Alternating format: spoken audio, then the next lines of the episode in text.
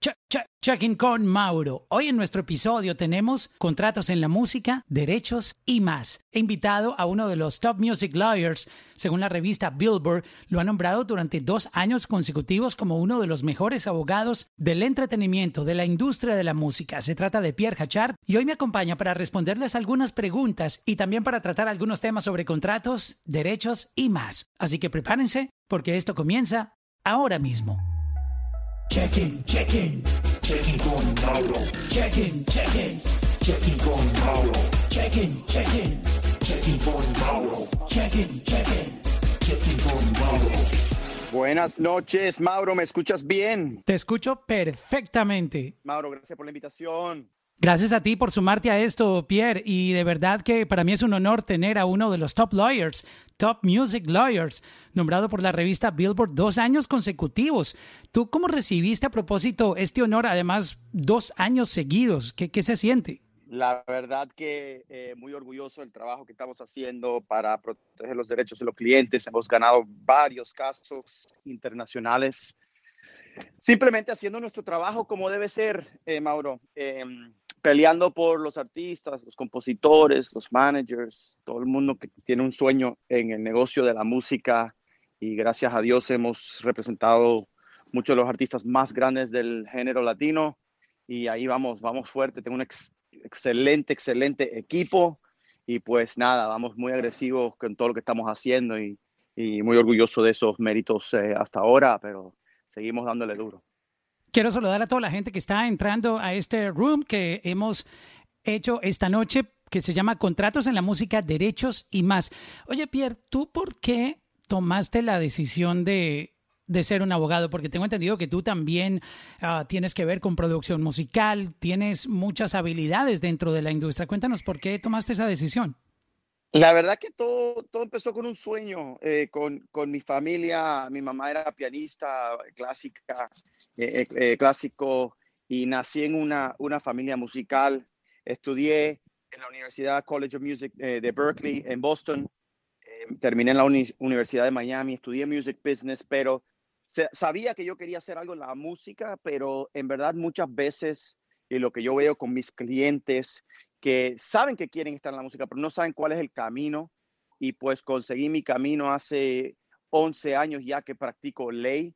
Hace 13 años que hice la decisión de, empezar la escuela de ley. Eh, y pues eh, conseguí mi, llamado, ¿no? Eh, hice mucha música, giré mucho como, como baterista, hice mucha producción, tenía mi estudio de grabación, entiendo lo que es estar en un estudio, entiendo lo que es estar en, eh, eh, como compositor en, en ciertas canciones, eh, entiendo toda la parte creativa, desarrollar artistas y todo eso me ha ayudado a triunfar con mi, con mi práctica como abogado y entender la posición de todos los jugadores que quieren lanzar su carrera en la música y están buscando ese camino, sea manager, compositor, productor, ejecutivo, etcétera. Y pues nada, empecé en la parte creativa, pero terminé en la parte de abogado y aquí estoy después de casi 11 años eh, ejerciendo la ley aquí en los Estados Unidos, en Miami, Florida. ¿Cuál ha sido el caso que a ti más satisfacción te ha dado de pronto porque terminaste digamos, con un, con un cariño especial, de pronto por, por lo complejo que era. Y, no sé, eh, tú sabes que cada caso es completamente opuesto al otro y tienen historias muy diferentes, sobre todo porque siempre hay seres humanos vinculados, ¿no? Y, y de una u otra manera tú, tú te pones también del, del lado, te pones los zapatos de tu cliente, ¿no? Sí, mira, esto es un negocio con mucha política, eh, muchas relaciones, y muchas veces uno tiene como abogado, siempre como un abogado, tiene que pelear por su cliente, así tengas amigos del otro lado. Y pues mira, todo, todo caso es eh, especial porque todo caso tiene su transcurso, tiene su vida. Cada caso es con un, una evolución, una jornada.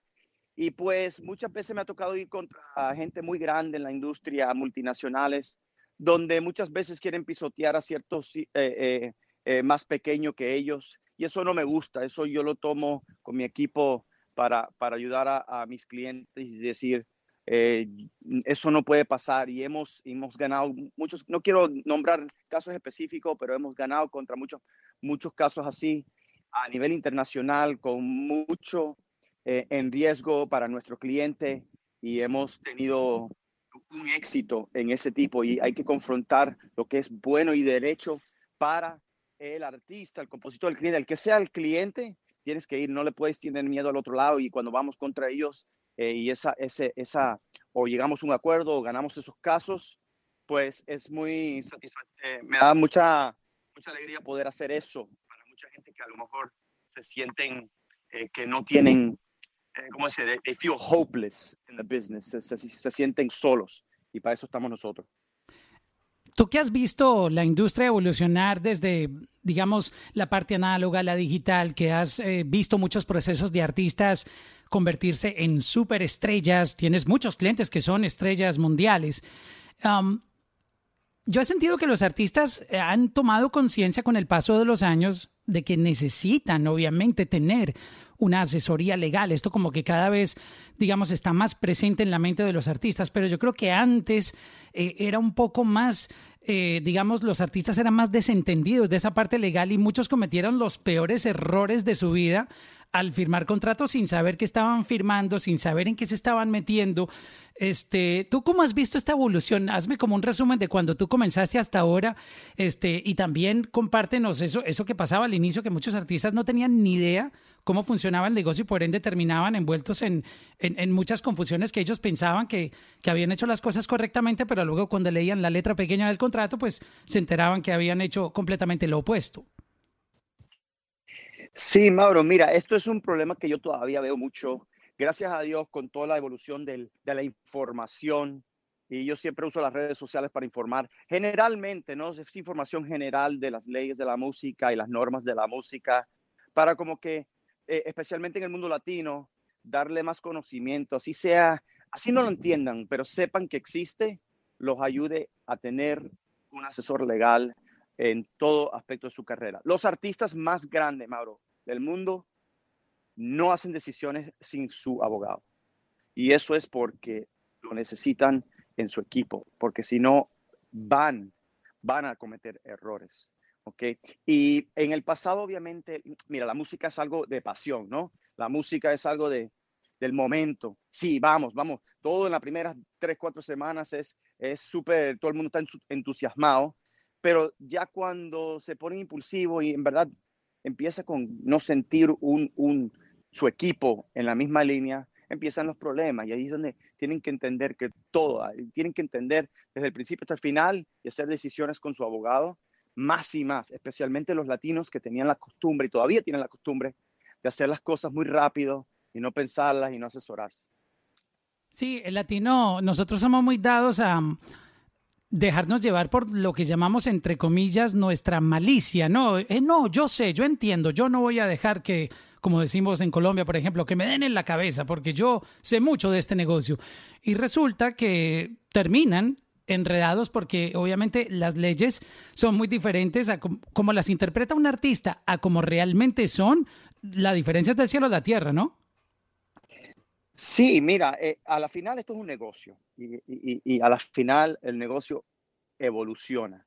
Y muchas veces los contratos que los artistas firman son, no son malos contratos para su momento, pero también la experiencia te va a dejar entender que en el futuro las cosas pueden cambiar. Y esas son las cosas que tienes que analizar antes de firmar un contrato para poder tener esa perspectiva de lo que es el crecimiento de un artista y que el contrato y el equipo crezca a, manera que vaya creciendo el artista o el productor. Eh, eh, en, en, todo, en cualquier posición que tú estés, seas un manager, la, la, la carrera de un manager también evoluciona cuando firma un artista. Y todo eso se tiene que entender antes de firmar un contrato y durante el proceso estar asesorado cuáles son opciones bajo el acuerdo que se negoció. Una de las cosas que da un poco más de, impotencia y, y, yo lo veo desde el lado donde yo me muevo, que es del lado de programación, el lado de que admira las carreras de los artistas y que las quiere resaltar a través de sus historias en, los podcasts. Um, es enterarme de artistas que uno veía que se iban a comer el mundo, que estaban a punto de, llegar a la cima, de encontrar esa explosión por la que tanto estaban soñando y peleando, y de un momento a otro desaparecen de la escena y la gente piensa que es porque eh, se quedaron sin contenido o porque tuvieron un mal movimiento y que la música no está pegando. Y resulta que cuando tú te enteras fue porque firmaron un contrato que al artista le incomodó, le complicó la vida, le volvió la vida patas arriba, le cambió todos sus planes y quedó como un esclavo de alguien. Y, no quiero mencionar nombres de artistas porque la, la, idea no es esa, pero sí, sí hay algunos, y yo creo que tú debes saber, porque tú estás más en ese mundo, de artistas con un potencial grandísimo que tocaron, alcanzaron a tocar la cima, pero justo en ese momento, por errores que cometieron firmando cosas en el pasado que no debieron haber hecho sin la asesoría de un abogado, tú los ves desaparecidos y resulta que están esperando a que pasen tres, cuatro años, que se acabe un contrato, que ellos no quieren saber de eso y, y sus carreras se ven pausadas y esto obviamente termina afectándote emocionalmente, ¿no? Sí, bueno, mira, un, un, contrato te puede parar la carrera y por eso es importante cuando los artistas hablan con sus abogados, no siempre lo más inteligente es pelear así estés en un contrato, malo, porque tiene consecuencias. Entonces ahí es donde entra la habilidad, la experiencia de usar eh, las relaciones, la política, para navegar un contrato que ya está en existencia. Porque lo que es el litigio y pelear es un resultado, es un, es un, lo tienes que escoger bien escogido. Y, algún, y muchas veces se tiene que hacer. Pero si vas a escoger eso, y no le das todos los recursos posibles para arreglar la situación que ya está el artista metido, ¿ok? Lo van a pagar porque cuando firmas un contrato como artista o como productor, ya le estás dando ciertos derechos de exclusividad a otras personas y esa persona también tiene expectativas, ¿ok? De explotación de lo que está haciendo el, el talento en este caso. Entonces yo siempre le digo, el abogado lo, debes de contratar antes de los problemas, no después. Pero si ya tienes un problema, tienes que navegar ese problema inteligentemente para no frenar tu carrera.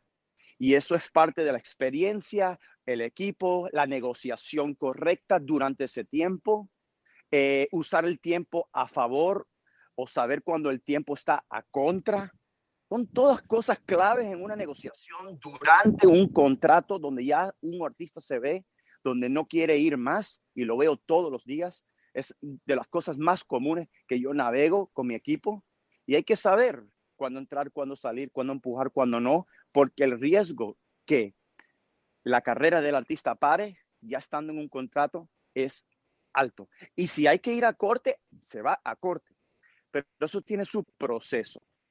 Y muchas veces un artista quiere, eh, y tiene razón muchas veces el artista, pero actúa en impulso y ese impulso le puede causar daño si no está bien asesorado durante ese tiempo.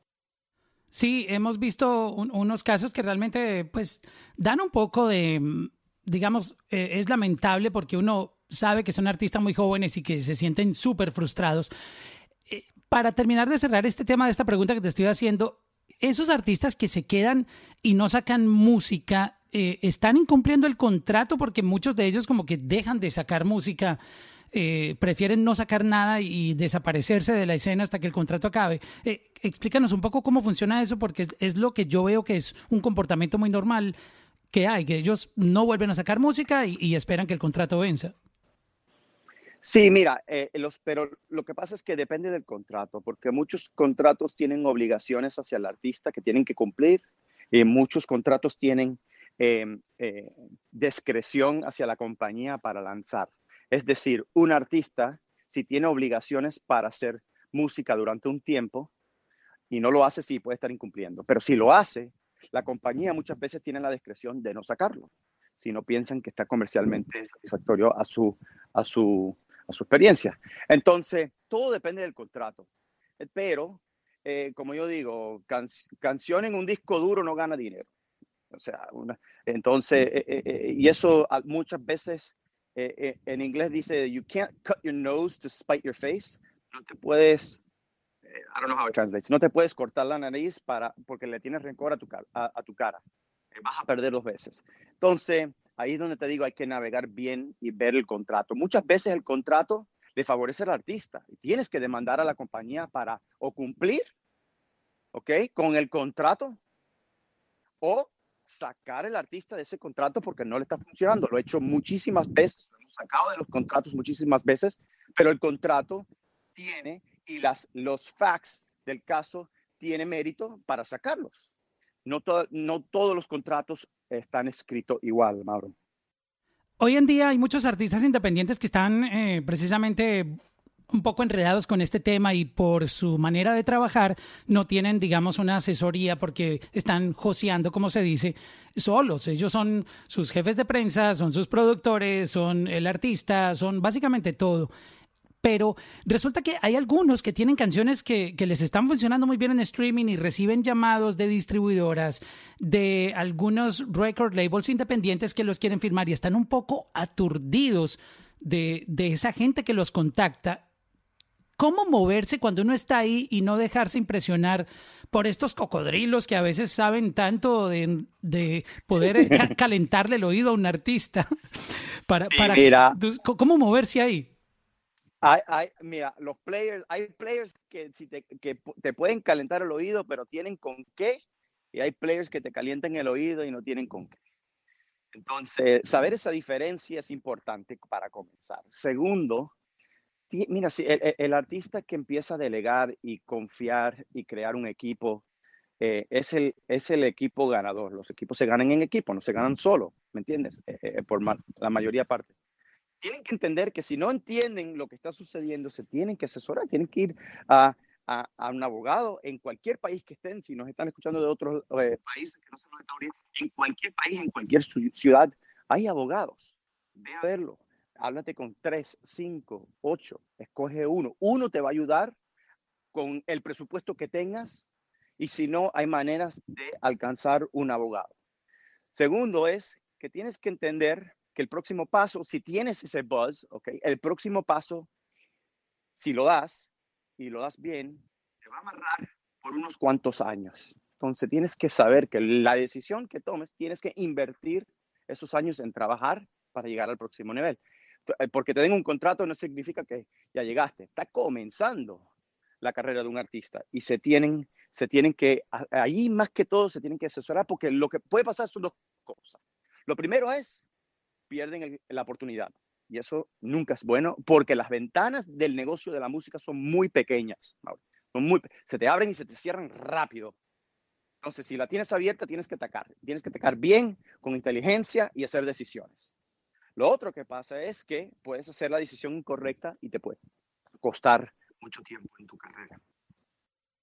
Si me interesa simplemente hacer contratos ah, por canciones, ¿eso es posible? Si yo quiero como, si me está llamando una distribuidora que es slash marketing, slash medio record label, porque hoy en día hay tantos modelos de negocio que cada quien opera de una manera diferente. Hay unas distribuidoras que solo te distribuyen música, pero hay, otras que quieren también pedirte un porcentaje de, tu canción, porque ellos tienen una maquinaria de marketing donde pueden empujar tu, música y hacerla llegar a muchos mercados. Este, uno puede hacer contratos por canciones individuales como para testear y luego ya pensar a futuro en un, en un negocio un poquito más, más grande. Claro que sí, claro que sí. Eso, eso es un arma de doble filo, pero claro, claro que sí. Muchas veces quieren firmar una canción porque tienen otro miembro de la misma canción firmado en otros aspectos de los derechos de esa canción. Entonces ellos quieren controlar el 100%, sea de la composición o sea del máster. Entonces, esa es una manera donde puedes entrar con una oportunidad siendo como el pescado pequeño dentro de la producción y te quieren firmar para esa canción nada más. Pero otra canción es si peleas para una canción, te tienes que poner en el lado de la compañía. Si tú eres una compañía y quieres firmar un artista o un productor y le, crees, le quieres poner eh, dinero y esfuerzo y tu equipo y tiempo, etcétera, y el otro lado quiere negociar nada más una canción, que es posible, eh, ¿tú crees que esa, compañía le va a meter todo el esfuerzo o va a decir, bueno, yo le voy a meter esfuerzo a esta canción y él va a ir a firmar con otra persona? Entonces ahí es donde viene la negociación, vienen opciones, ok, yo te firmo por una canción, pero dame una, una primera negociación por un periodo de 60, 90 días o, ciertas restricciones para poder eh, como que compensarlos por su tiempo de una canción. Lo, la otra opción es, si estás haciendo música para televisión y novelas, eso sí es por canción o por, por paquete, tres canciones, cinco canciones, el film scoring, esos otros otro aspectos diferentes y eso sí lo hacen por proyecto, por firma, por canción. ¿Por qué estabas diciendo que es un arma de doble filo firmar? Eh, ¿Por el asunto de que si tienen otra persona vinculada dentro de la canción? No necesariamente, sino que si tienes una oportunidad y tú estás peleando que te firmen una canción y te quieren firmar por, por ejemplo, un development deal de tres canciones con opciones y tú quieres, no, vamos a probar con una canción. Lo más probable es que una compañía seria, si cree en ti, si cree en ti, va a querer firmarte por más de una canción. Ahora, si nada más le interesa la canción, vas a cerrar el negocio y vas a explotar la canción y, listo. Eh, entonces, eh, te puede beneficiar de una manera dependiendo de, quién es el jugador del otro lado y cuál es el, cuál es el, el poder que le van a meter a esa canción y a tu carrera. Y también depende si eres un compositor y es un single song publishing deal, si eres un productor y es un single song production deal, si eres un artista, si un single song artist deal, o sea, eh, eso depende de los jugadores, eh, Mauro. Hoy en Como día, ya ves, Sí, es, hay dos lados de cada negocio. todo tiene sus dos caras.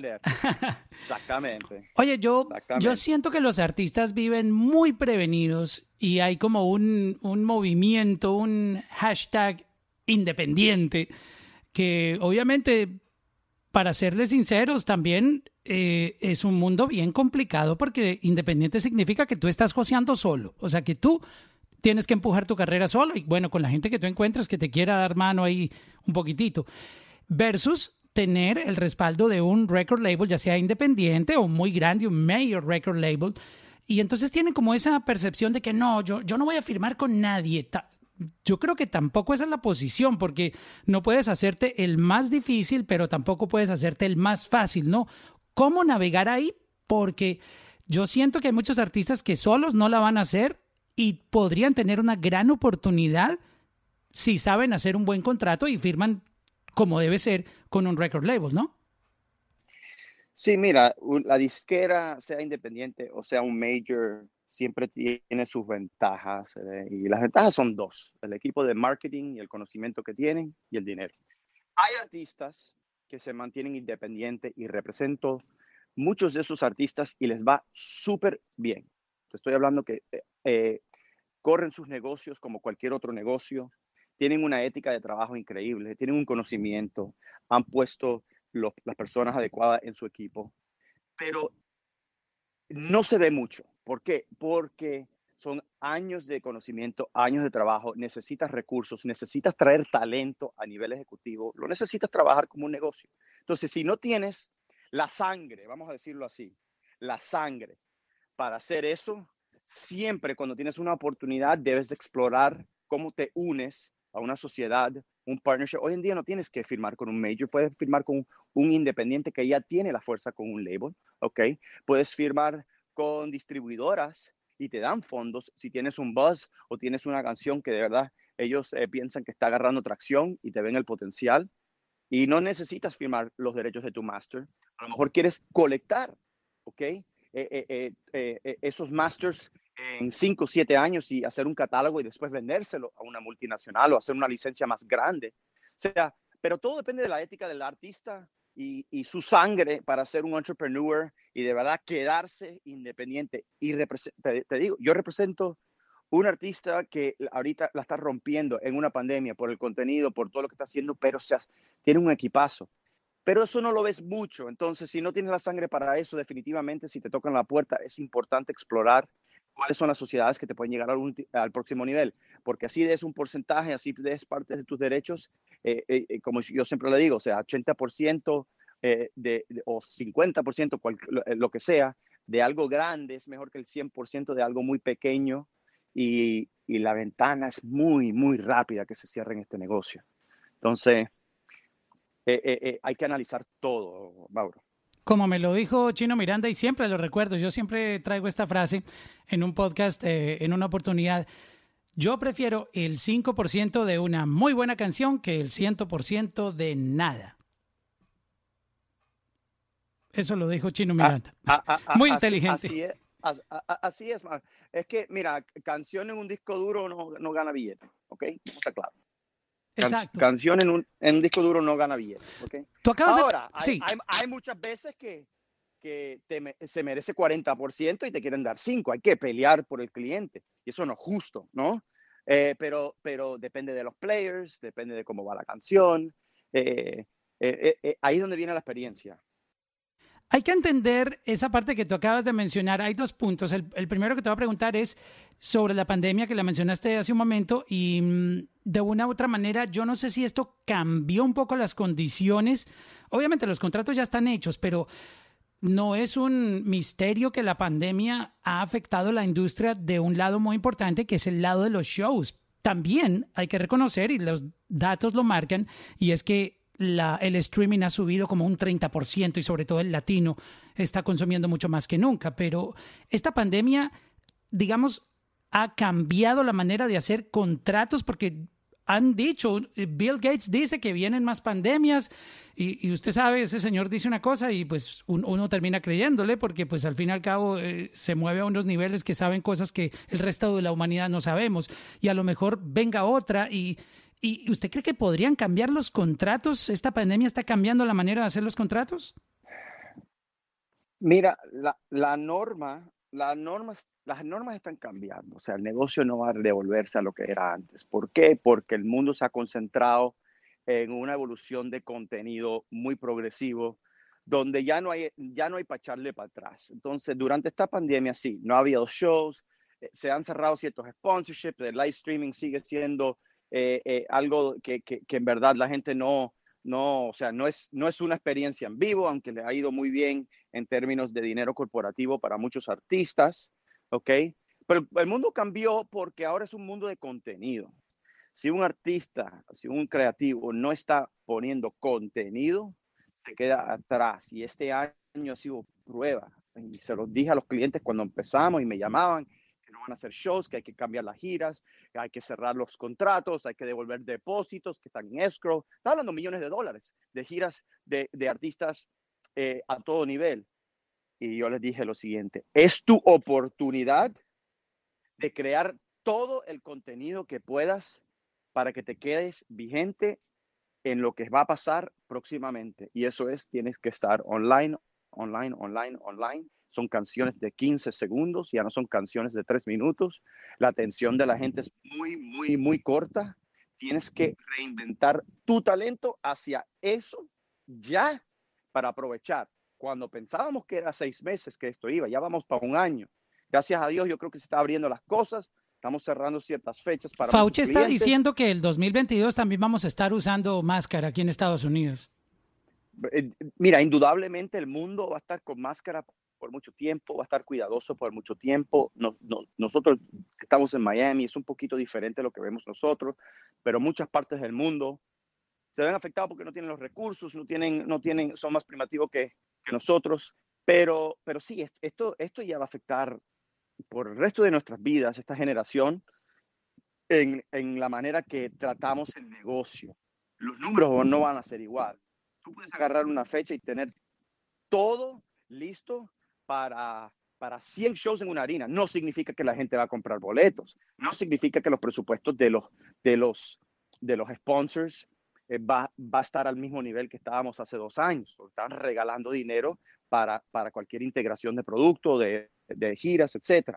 Entonces, eh, sí está cambiando. Los contratos, obviamente, eh, eh, el mundo va muy rápido, las canciones van muy rápidas, los lanzamientos van muy rápido, la intención de la gente va muy rápido y el negocio está evolucionando de una manera muy rápido. Y eso sí está no solo cambiando, evolucionando. Los mergers eh, eh, con las distribuidoras eh, pequeñas que se hacen grandes, que los compran los majors, o sea, el, control que tiene las plataformas como TikTok, Instagram, lo que está pasando con Clubhouse al nivel ejecutivo y para todo está cambiando y todo está yendo rapidísimo. Yo creo mucho en lo que está pasando con lo que es blockchain y, y, y la tecnología de cryptocurrency y cómo va van a los artistas poder vender sus derechos o licenciar sus derechos o recaudar fondos a través de monedas digitales para poder explotar. Eso le va a abrir una avenida a los independientes que se eduquen y crean en lo que está pasando, porque eh, puede ser que sea el futuro de la monetización de la música para el independiente. Entonces hay muchas cosas pasando, yo sé que es mucha información, pero son cosas que tienes que eh, considerar que están cambiando la industria de la música hoy en día. Ahora que menciona eso, no sé si has escuchado hablar del proyecto VEST, es B de vaca, uh, EZT Vest. Sí, esta sí, esta sí, compañía claro. lo que quiere es que es como un Robin Hood, para explicárselos un poco más eh, callejero, es como una aplicación que es como Robin Hood, donde tú en vez de comprar stocks de Apple o, stocks de GameStop, tú compras stocks de canciones. O sea, tú compras pedacitos que un artista o compositor que es dueño de, de esa obra, de, esa, de ese sonido, de esa canción, quiere vender un 20% de la canción y está pidiendo, no sé, 20, 30 mil dólares por un track, por su pedacito, y tú compras es- esos, es- esos shares, por llamarlo de alguna manera, y si la canción obviamente sigue monetizando y sube y tiene un montón de cobros en regalías, pues tú, tú ganas un poquito más de lo que invertiste. Yo creo que el futuro de la música va para allá. Esa, esa aplicación es muy, todavía muy joven y no la entendemos, pero yo creo que esa Eh, gente está es- haciendo un trabajo excelente. es muy joven, he hablado con ellos eh, eh, y en el pasado recién, y la verdad que para allá va mucho de lo que va, viene en el futuro de la música. O sea, y eso, y para que sepas, son los mismos conceptos del pasado, o sea, en los 70, en los 80, en los 90, en los 1000, eh, y, y mi oficina, o sea, tú puedes vender stock de tus compañías para eh, recaudar fondos para fundar tu promoción, y le haces colateral a tus copyrights. Eh, Es un concepto muy parecido, pero en lo que es el blockchain, lo que es eh, eh, eh, la moneda digital y la tecnología, que si no estás familiar con el blockchain, lo debes de eh, entender porque mucho está pasando en, en esa tecnología y viene, viene fuerte. Y el que lo entiende lo puede capitalizar y rápido.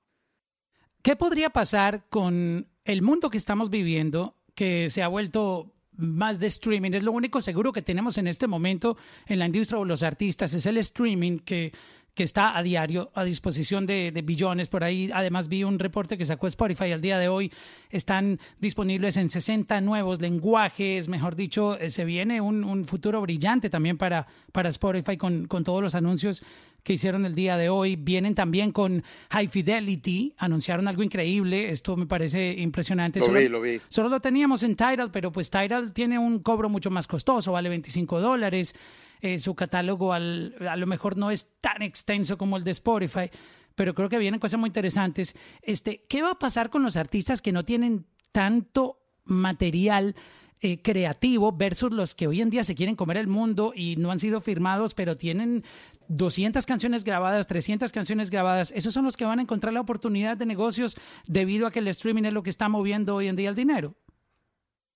Mira, yo, yo, creo que, yo creo que es una combinación, pero definitivamente el que hace contenido y lo toma serio eh, y, y, desarrolla el skill set, o sea, tienes que desarrollarte como talento también, porque, porque tengas 200 canciones al mes no significa que todos son buenos. Es más, puede ser malo para ti, porque la gente eh, lo desconcentras un poco, entonces, pero... No, yo me refiero en, en el disco duro para mostrar, es decir, como, como, como respaldo de que tienen material Oh, no, no, creativo. no. El, que, el que hace material creativo, es un negocio de ma- material creativo. No tienes una canción, no tienes un negocio. Todo empieza con la canción. Y si no estás creando música y canciones todos los días, la gente más exitosa en este negocio, Mauro, hacen canciones todos los días, se levantan todos los días, producen todos los días, llaman a su gente todos los días, están en el estudio todos los días y de 10 sacan uno, de uno sacan 10 más y esos son los que ganan, siempre.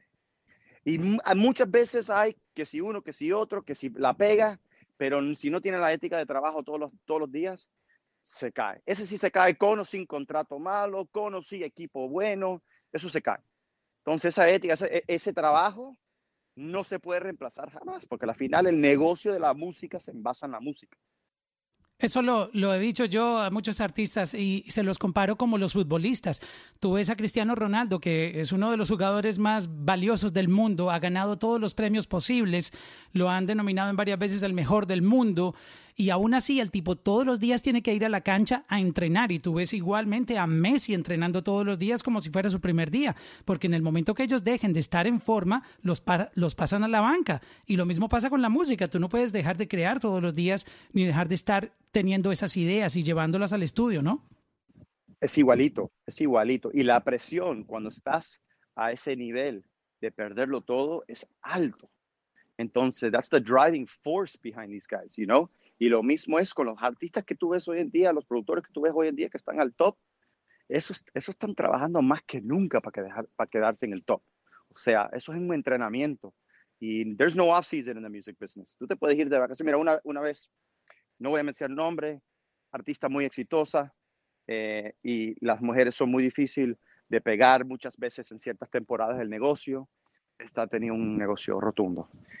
Y me dice, le dije, estás trabajando mucho, tienes que tomar una vacación. Y me dice, no tengo tiempo para tomar una vacación. Cuando yo estoy de vacación, está otra tratando de ocupar mi lugar. Por eso gana. Por eso gana. Wow. Bueno, pero tampoco es bueno abusar del trabajo. Ojo que la, salud mental es súper importante porque en este negocio tú llegas a un punto de quiebra mental que, que te puede afectar tu creatividad a futuro. Todo es un balance, pero sí te voy a decir algo que muchas veces, y yo, yo, yo, yo siempre hablo de la, la salud mental, Mauro, y, y le hablo a mis clientes y le digo, lo más importante es tu salud mental. Si tú no estás bien en la cabeza, tú no estás bien para el negocio y vas a perder o te vas a perder o ni Dios lo quiera, algo te va a pasar. Eso 100%. Pero muchas veces estar activo en el negocio es parte de la terapia. Simplemente tienen que entender cómo manejar esa mente, especialmente cuando llegas al éxito. Entonces, algo muy personal, eso depende de la persona y cómo actúan, pero muchas veces se ven que cuando no están haciendo, se ven en peor. Y ese balance también es muy, es muy difícil ser artista, es muy difícil tener éxito en el mundo. Tienes muchos ojos encima, hay mucha presión, ¿ok? Las disqueras te meten todo cuando vas bien. Cuando tienes una canción que va mal, aflojan mucho, tienes mucha presión para meterlo otra vez. Saben cómo jugar con el artista. Todo esto son cosas que también afectan la salud mental. Y definitivamente la salud mental es sumamente importante porque sin la, sin, sin la salud no tienes nada. No tienes nada. Me voy, Entonces, a, me voy a poner en el papel de, de un artista que no conoce mucho el negocio y mm, está buscando un abogado. ¿Cómo saber quién va a ser esa persona que va a velar por sus intereses? Porque si tú no conoces el negocio, este, ¿cómo haces para confiar en alguien que te va a ayudar o te va a influenciar a tomar una decisión que puede afectar tu futuro para bien o para mal. ¿Cómo uno encontrar ese abogado, esa persona que uno sabe que está velando por sus derechos? Claro, mira, buena pregunta, Mauro. Los abogados son como médicos. muchos eh, doctores son buenos, pero ¿cuál es el que, que, te toca? ¿Cuál es el que tú ves que va a ser la persona que hace como un, un match para ti? Porque un doctor sea mejor que el otro no significa que es el mejor para ti. Lo mismo pasa con los abogados. Eh, lo que sí te digo es que hay diferentes tipos de abogados. En mi firma somos muy hands-on, me gusta conocer al artista, me gusta, es algo muy personal. Tengo amistades con mis clientes, eh, voy para sus conciertos, quiero verlos en el estudio, cómo puedo mejorar mi entendimiento de su carrera para poder ayudarlo más. Eso es un estilo, ¿no? Eh, pero hay otros estilos. Eh, ¿Cuál es el mejor estilo para ti y cuál te da la más confianza? En verdad, a la final, eso, eso, importa, eso es lo que más importa. ¿Cuál es el que más te confía confianza cuando tú hables con ellos? Como un doctor. Si tienes un problema, vas a ir a un doctor. Si te inspira confianza, va, empiezas el tratamiento. Si no, agarras una segunda opinión y allí vas como que consiguiendo quién va a ser parte de tu equipo como abogado. Porque al final mm, es, estás formando equipo, como tienes contadores, como tienes managers, como tienes business managers, como tienes agentes, etc. Son los jugadores. Ya en momentos voy a abrir eh, para que me empiecen a pedir espacio para las preguntas. Obviamente sé que muchos artistas que están aquí, muchas personas que asisten a este room y les agradecemos por estar presentes, quieren eh, obviamente hacerle preguntas a Pierre y entonces vayan, claro sí. vayan de una vez pidiendo el turno que ya, ya vamos a ir con ustedes. Pierre, entrando en, materia de, contratos, ¿cuál podría ser el mejor contrato para un artista que todavía no está en el juego? ¿Qué, qué, ¿qué es lo que podría aportarle firmar con alguien que puede hacer algo por su carrera? Porque si todavía tú no has hecho nada, todavía no has pegado una canción, no tienes como una prueba de que tu música puede estallar en algún momento y, y tienen la suerte de que alguien quiere creer en ellos y darles una mano. ¿Cuál podría ser ese primer mejor contrato? Porque tampoco puedes desperdiciar esa oportunidad, porque podría ser la única que tienes, ¿no? Yo creo que eh, obviamente depende del artista, pero yo creo que lo más importante para un artista en esa situación es que le pongan un equipo de contenido creativo, ¿okay? algo que puedan eh, llevar el mensaje y la identidad del artista a las masas en forma digital. Eh, lo veo mucho, que muchos artistas tienen mucho talento, pero no forman o no tienen o firman con compañías que no tienen un entendimiento de lo importante de tener una cámara encima, crear contenido, monetizar ese contenido, a evolucionar ese artista, darle una identidad, enseñarle al mundo que ese artista tiene una historia para contar y parte de esa historia es la música. Yo creo que eso, eso muchas veces los artistas no se dan de cuenta que la película grande toma pasos de crear. Tú no puedes tener un blockbuster hit de dos horas sin empezar con el script, empezar con los actores y hacer el casting y hacer cuáles, eh, cuáles son los ángulos que se van a usar. Todo eso es un progreso en una película y todo artista tiene un progreso en la parte de llegar, ir de cero a 100. Y el equipo que le dé esas, esos recursos para desarrollar eso en contenido y a resultado en música, va a ser un equipo ganador para ese artista.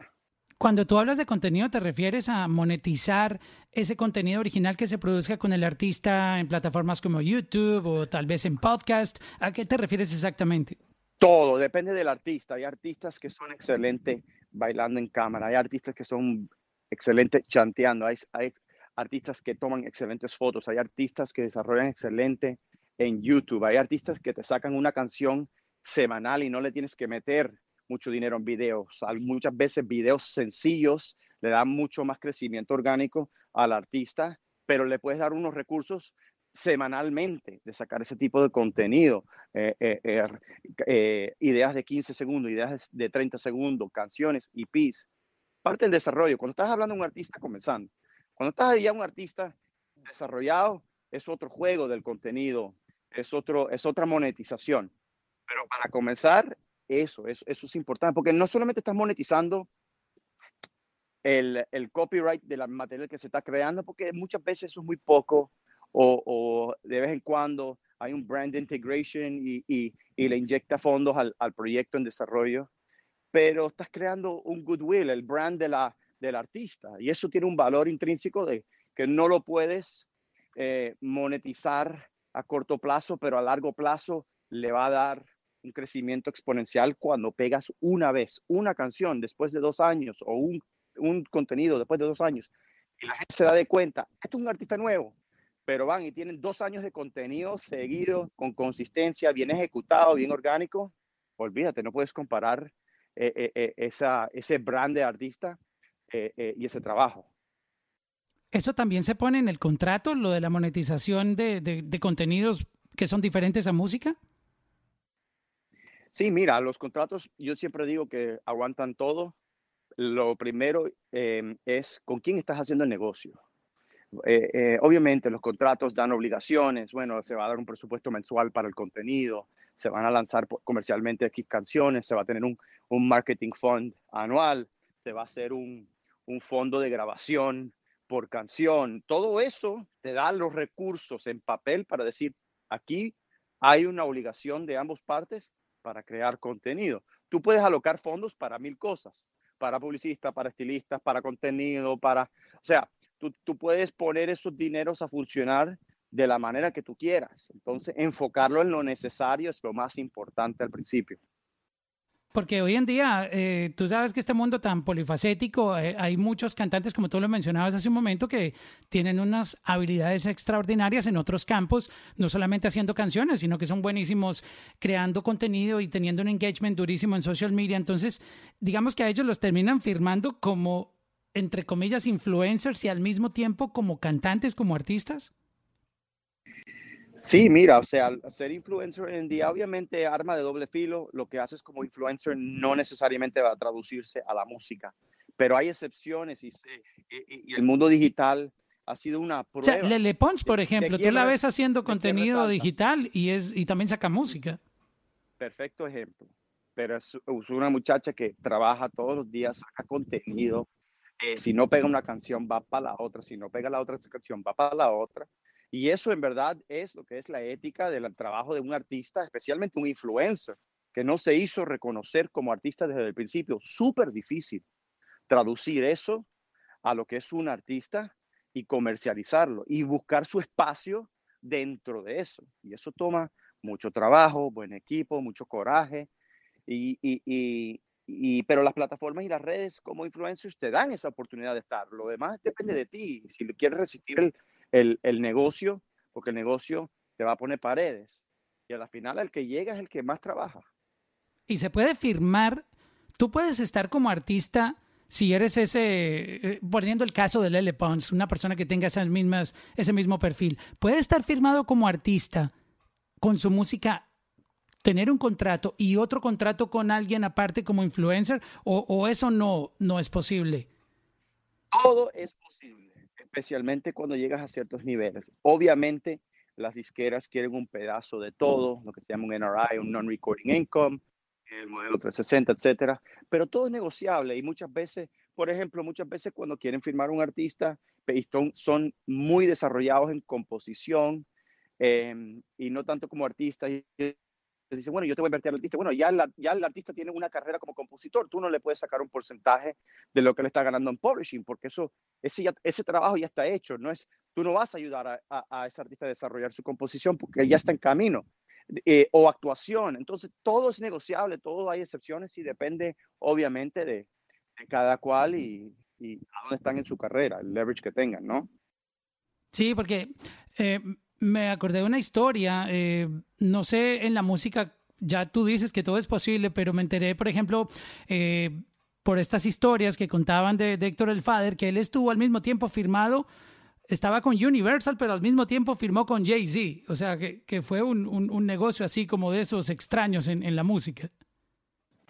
Pero negocios extraños hay muchos en este negocio, pero tienen que ver los partnerships. Yo no estoy familiarizado con, esos, con ese contrato, pero tú, eh, Rock Nation tiene un management division, eh, tienen otras divisiones, tienen labels, tienen, o sea, hay otros servicios donde las disqueras trabajan con uno y otro. Tienen sub-label deals, tienen partnerships.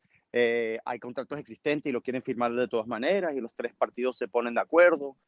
Eh, lo importante es obviamente que los pasos sean, porque todo el mundo a la final quiere ganar dinero, ¿no?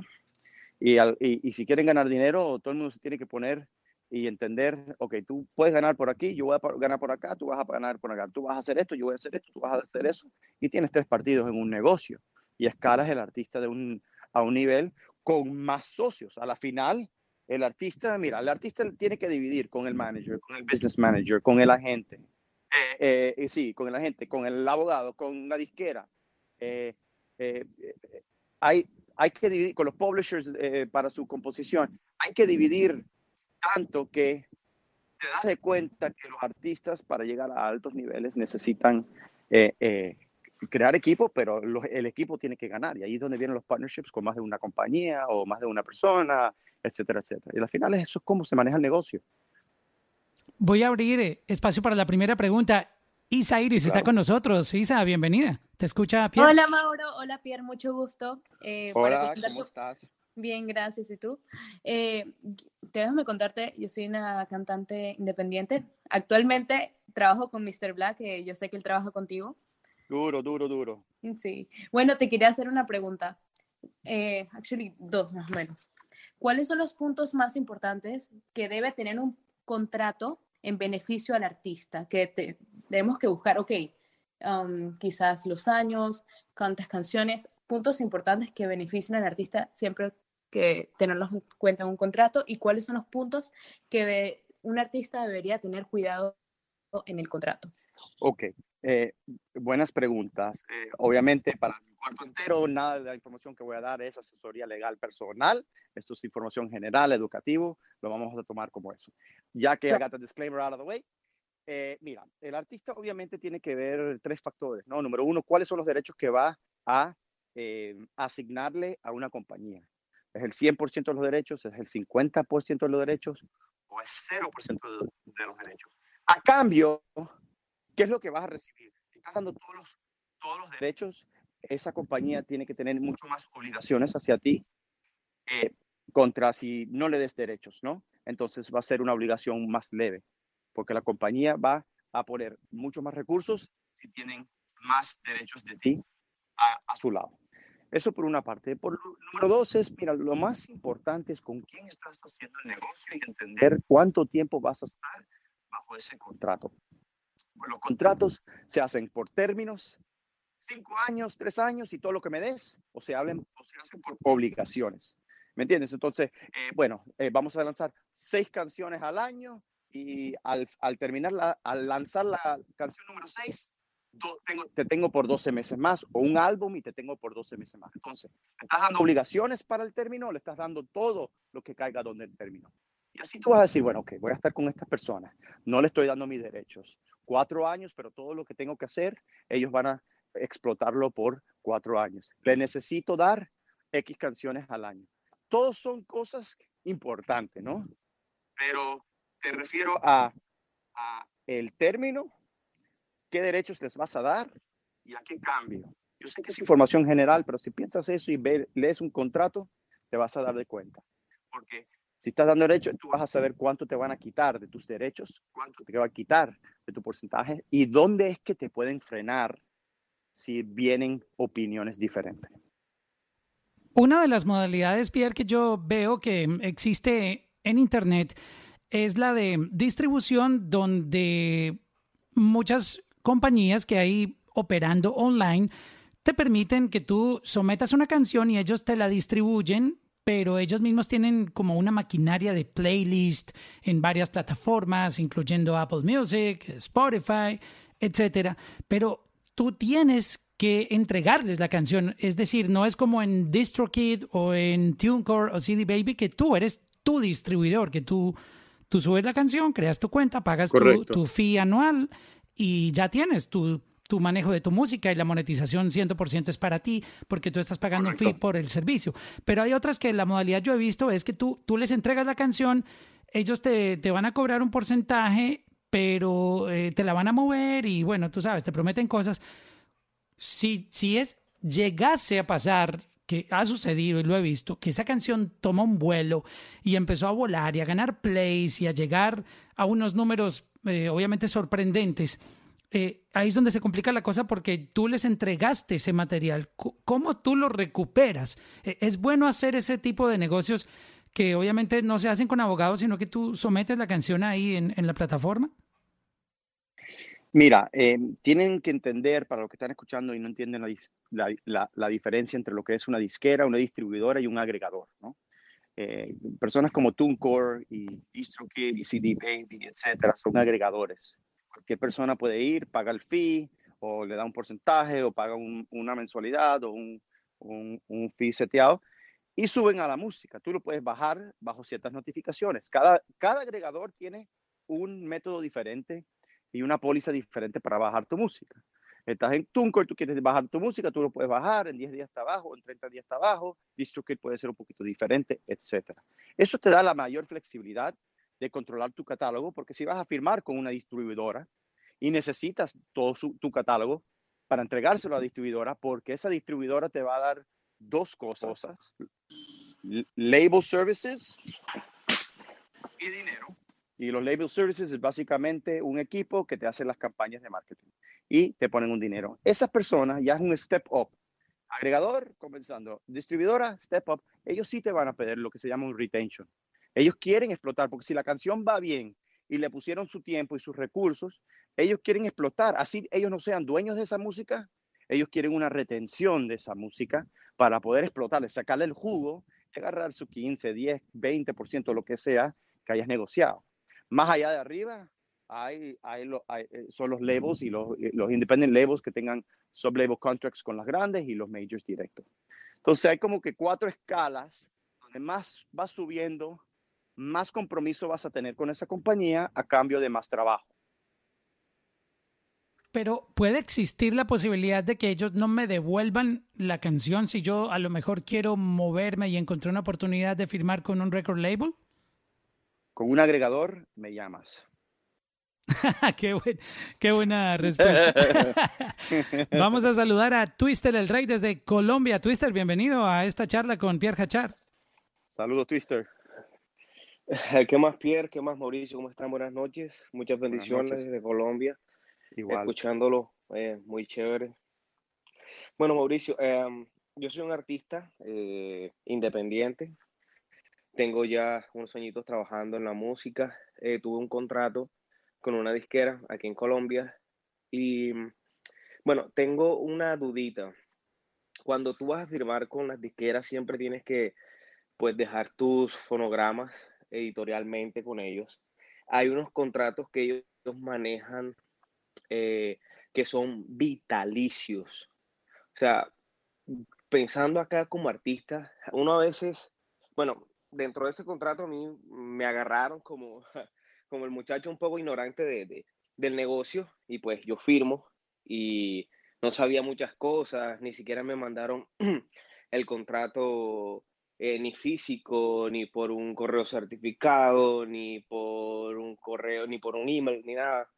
Y bueno, yo firmo con ellos, luego después me doy cuenta, eh, cambiamos el contrato, licenciamos, pero dentro del contrato anterior se quedó una canción muy importante mía que yo quisiera recuperar, pero editorialmente ellos se quedaron como vitalicio con, con ese fonograma, o sea, es algo como que ellos se quedan con el fonograma de esta vida, si Dios te da otra vida, esa vida, y si te da otra, gracias a Dios también, entonces, no sé, te devuelven el fonograma cuando, como decirlo jocosamente, como, como cuando Cristo venga. Entendido, entendido. Dos, dos partes a esa pregunta, ¿no? Generalmente. Eh, las normalidades de poder ejecutar un contrato eh, por vía digitales son completamente legales, especialmente hoy en día. Eh, lo importante es que ambas partes hayan recibido copias firmadas. Empecemos por ahí. pero más importante es, una cosa con la disquera es si tienes los derechos, porque estás usando dos Estás usando dos palabras intercambiadas y quiero estar seguro de lo que me estás diciendo. La parte de la grabación eh, del fonograma es el master, ¿no? La parte editorial es de la composición. ¿Cuáles son los derechos que tú dices están eh, eh, involucrados en, en ese contrato? ¿Fonograma, editorial o ambos? Parece que perdimos a Twister. Twister. Ah, bueno, sí. Eh, son los fonográficos. Fonográficos. si es fonográfico, lo más probable, sin ver el contrato, obviamente, es que no tienen derechos editoriales. Lo que tienen son los derechos de la licencia mecánica para poder explotar ese fonograma y te toca tu regalía. Entonces, eh, eh, la parte fonográfica es, obviamente, son dueños del máster y te pagan una regalía. No sé cuál es la regalía. Asumo que te pagan una regalía en base a las obligaciones que tienen.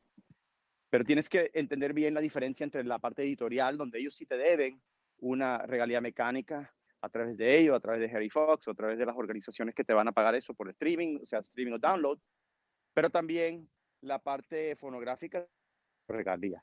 Tienes que estar muy claro en eso. Sí, exacto. Y si de verdad quieres la canción, debes de ir a un abogado para que te, te diga si el lenguaje que, que usaron para adquirir esos derechos está bien puesto donde se pueden eh, afincar sobre ese contrato. Y si se pueden afincar, eh, se pueden afincar. Y si no se pueden afincar, no se pueden afincar. Sí, Otra, otra dudita sobre, sobre esa misma pregunta para aclarártela mejor. Eh, ellos hablan, tú sabes que um, hay derechos intransferibles, por ejemplo, como la interpretación, muchas veces la autoría de las canciones, eso, eso se pueden recuperar, pero cuando tú eh, o sea, cuando ellos te hacen esos contratos de por vida, o sea, y más allá de tu vida, o sea, ¿eso es legal? Sí, es legal, porque los copyrights están completamente asignables por vida. Hay un procedimiento donde tú puedes retener, no retener, perdón, eh, no es la palabra correcta. Tú puedes retomar los derechos después de 35 años y es un proceso legal muy específico. Pero sí, yo mañana, yo le puedo vender mi canción, mis composiciones, mi catálogo, como ha hecho Shakira, como ha hecho Bob Dylan, como ha hecho mucho, como hizo Michael Jackson, como hicieron los Beatles, y, y que me den un cheque de 150 millones de dólares que le entrego el catálogo. Yo le entrego las grabaciones si soy un artista independiente. Por de por vida, de por 100 vidas, no importa. Y después si quiero ir durante un proceso legal bien extenso en 35 años, que mucha gente no pelea. Cuando estás hablando con compañías como Disney, no para salir del tema, pero siempre uso Disney porque las canciones de Disney son compositores. Muchos no están firmados ni con Disney, están, son independientes. Todos tienen que asignar los derechos a esas corporaciones por lo, por lo más común, porque ellos quieren explotar esas películas y esos, esos eh, shows de por vida.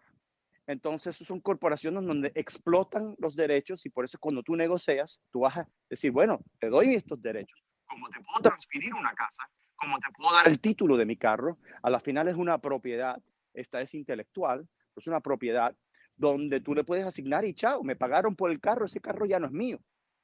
Ahora, si el título está defectuoso, tú puedes obviamente decir que el título no está efecto y bajo la ley tú puedes recuperar los derechos, depende de lo que dice el contrato y el lenguaje que usa. Por eso es importante que debes ir un abogado si es una canción importante para ti, para ver cuáles son tus opciones. Hay unos chamaquitos que yo conozco de Colombia, Pierre, que lanzaron una canción que les costó hacer como 50 dólares que pagaron por una licencia de, de un beat por internet y la subieron sin hacerle marketing, cero marketing y resulta que esa canción a los ocho meses empezó a viralizarse en muchos países, tanto así que ahora está llegando a veintipico de millones, no tengo el dato aquí a la mano, veintipico millones de plays. No voy a mencionar al artista, obviamente, por... por Claro, claro. pero sí te voy a contar el caso. Y, y, obviamente en YouTube ya están llegando a 80 millones de, de views. Esa cancioncita, eh, ellos me han enseñado eh, la información tiene una monetización aproximada de 3.500, 4.000 dólares al mes y, y, pues obviamente ellos han recibido un montón de propuestas de gente que, que, les interesa hacer un negocio con ellos y una de ellas es comprarles. O sea, como que quieren los derechos de, la canción, porque usted acaba de mencionar lo de Shakira y me acordé de ese caso, porque sería bueno que usted nos hablara de las dos cosas. ¿Cómo? Porque una mujer como Shakira que tiene tanto dinero vende su catálogo, que para muchos artistas el catálogo es como, wow, ese es mi retiro, mi, eh, la herencia para mis hijos, para mis nietos. Es bien, bien fácil. Es un tema financiero. ¿Cuánto gana el catálogo al año? ¿Cuánto va a ganar por su vida? Cuánto va a ganar por 70 años después de su vida. ¿Cuánto me queda de vida? ¿Cuánto me queda de vida? Y haces una matemática, le metes un multiplier a, a un factor razonable para tu estatura y lo vendes. Agarras, es como ganar la lotería. Tú prefieres 500 millones y recibir 250 ahorita o tú prefieres recibir, no sé, 2 millones y medio por el resto de tu vida. Hay un tema de impuesto, hay un tema eh, de, es simplemente una decisión financiera. Ok, y ahora vamos al caso de, del artista independiente. Sí, hoy en día hay mucho artista que, que realmente tiene buenos números y, y aparece gente que, que, le interesa armarse de un catálogo. Eh, es bueno vender una canción como, como un artista nuevo. Yo estoy nuevo, no tengo, digamos, mucho, mucha gente conmigo trabajando, pero tengo una canción que me está dando una platica, una monetización interesante y viene alguien y me quiere dar un, dinero que está considerable y ese dinero a lo mejor yo digo, wow, yo con esto puedo hacer este movimiento que hace rato quiero hacer, pero no tengo la plata. Eh, ¿Qué hacer ahí? Si es un escalón, se debe de considerar.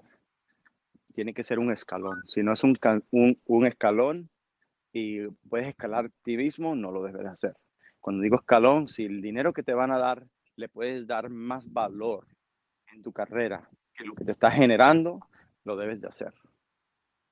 Es un tema financiero. Es un negocio, al fin y al cabo, esto de la música, ¿no? Eh, son, son movimientos que muchas veces terminan siendo beneficiosos para el artista. ¿Te Mauro? Eh, son movimientos que terminan siendo beneficiosos para el artista, ¿no? Eh, esto es un negocio.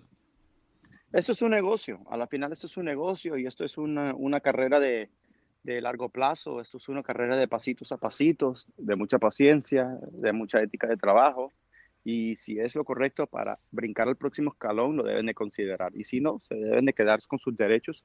Y muchas veces eh, le puedes dar valor, mucho más valor a tu música, aguantando un poco de firmar derechos y seguir por tu camino. Porque si está yendo bien solo, puedes explotarlo mucho más para darle más valor al negocio que te van a dar. Yo lo hago, lo estoy haciendo ahorita con dos artistas. Independiente que le va bien, tengo tres propuestas de cada artista está yendo bien. ¿Y qué es lo que yo le digo? Sigue lanzando música, papi, que lo que, va, que, lo que viene es fuego. Y Lanzando y cada vez, cada vez que lanzo la música me escribe me escribe el, la, la, disquera que lo quiere firmar, coño, no me hagas eso, ¿cuánto quieres más ahora? Yo le dije, bueno, hasta que, hasta que el artista ya no pueda crecer solo, necesito, necesita ver sus opciones, porque al final la disquera tiene un negocio y el artista tiene otro, entonces hay que saber, como dije al, al comienzo, el tiempo del factor. Muchas veces está en tu, en tu beneficio y muchas veces está en tu contra. Tienes que entender dónde caes en el tiempo porque la ventana es muy pequeña. Eso es la estrategia más importante de negociar en este negocio. A la gente que está aquí en, en, el room, este, si se pueden hacer un screenshot y compartirlo en social media, se los agradecemos, nos taguean, es arroba redcarpetlow y mi uh, handle es arroba Mauro Londono. Voy a saludar a Laura, que es uh, también, eh, veo por aquí, Music Business, Music Producer, Manager y Press desde México. Laura, ¿cómo estás? Hola Mau, hola Pierre, mucho gusto. Qué gusto siempre escucharte. Aprendo demasiado de todo lo que compartes en tus redes y en todos lados. Este, gracias, Laura. No, no hay de qué, gracias a ti por toda tu sabiduría. Bueno, mi pregunta es específicamente para un emprendimiento tecnológico en la industria del entretenimiento. Va enfocado a eventos masivos, que es en donde más tengo experiencia como coordinadora. Es una idea loca, pero muy posible. O sea, ya la he pensado muchísimo y la he calculado y todo. Y bueno, ya tengo armado mi modelo de negocio y mi prototipo y quiero pichar mi negocio a una persona en la industria para lograr que sea mi partner o mi inversionista. ¿Qué puedo hacer para asegurarme de que mi proyecto no sea robado? O sea, más que nada todo el modelo. O sea, ¿qué tipo de registro de propiedad intelectual necesito para evitar cualquier cosa como esa? Lo más importante en estos casos, cuando son modelos de negocio, donde muchas cosas no son protegibles por propiedad intelectual y muchas cosas sí, es hacer un contrato de confidencialidad con la persona que vas a entrar en negocio y que sea un contrato bien estricto sobre lo que le estás proponiendo. Explícanos, Pierre, qué significa un contrato de confidencialidad, que uno no, no escucha mucho ese término en la música es que no va a desglosar la información que le vas a dar a menos que esa información ya sea público. Entonces, sí, tú puedes registrar la marca de tu compañía, porque obviamente eso es algo donde si no lo tienes registrado y no lo estás usando, porque la ley dice que lo tienes que usar para tener protección, necesitas registrar el nombre de tu empresa, eh, eh, lo que es el trademark, ¿no? Em, pero la idea, el concepto, el modelo de negocio, em, son cosas que, que libremente se pueden copiar eh, eh, hay mil compañías que hacen lo mismo, pero eh, ¿qué es lo que es protegible? Son tu habilidad personal de ejecutar eso y cómo lo vas a ejecutar.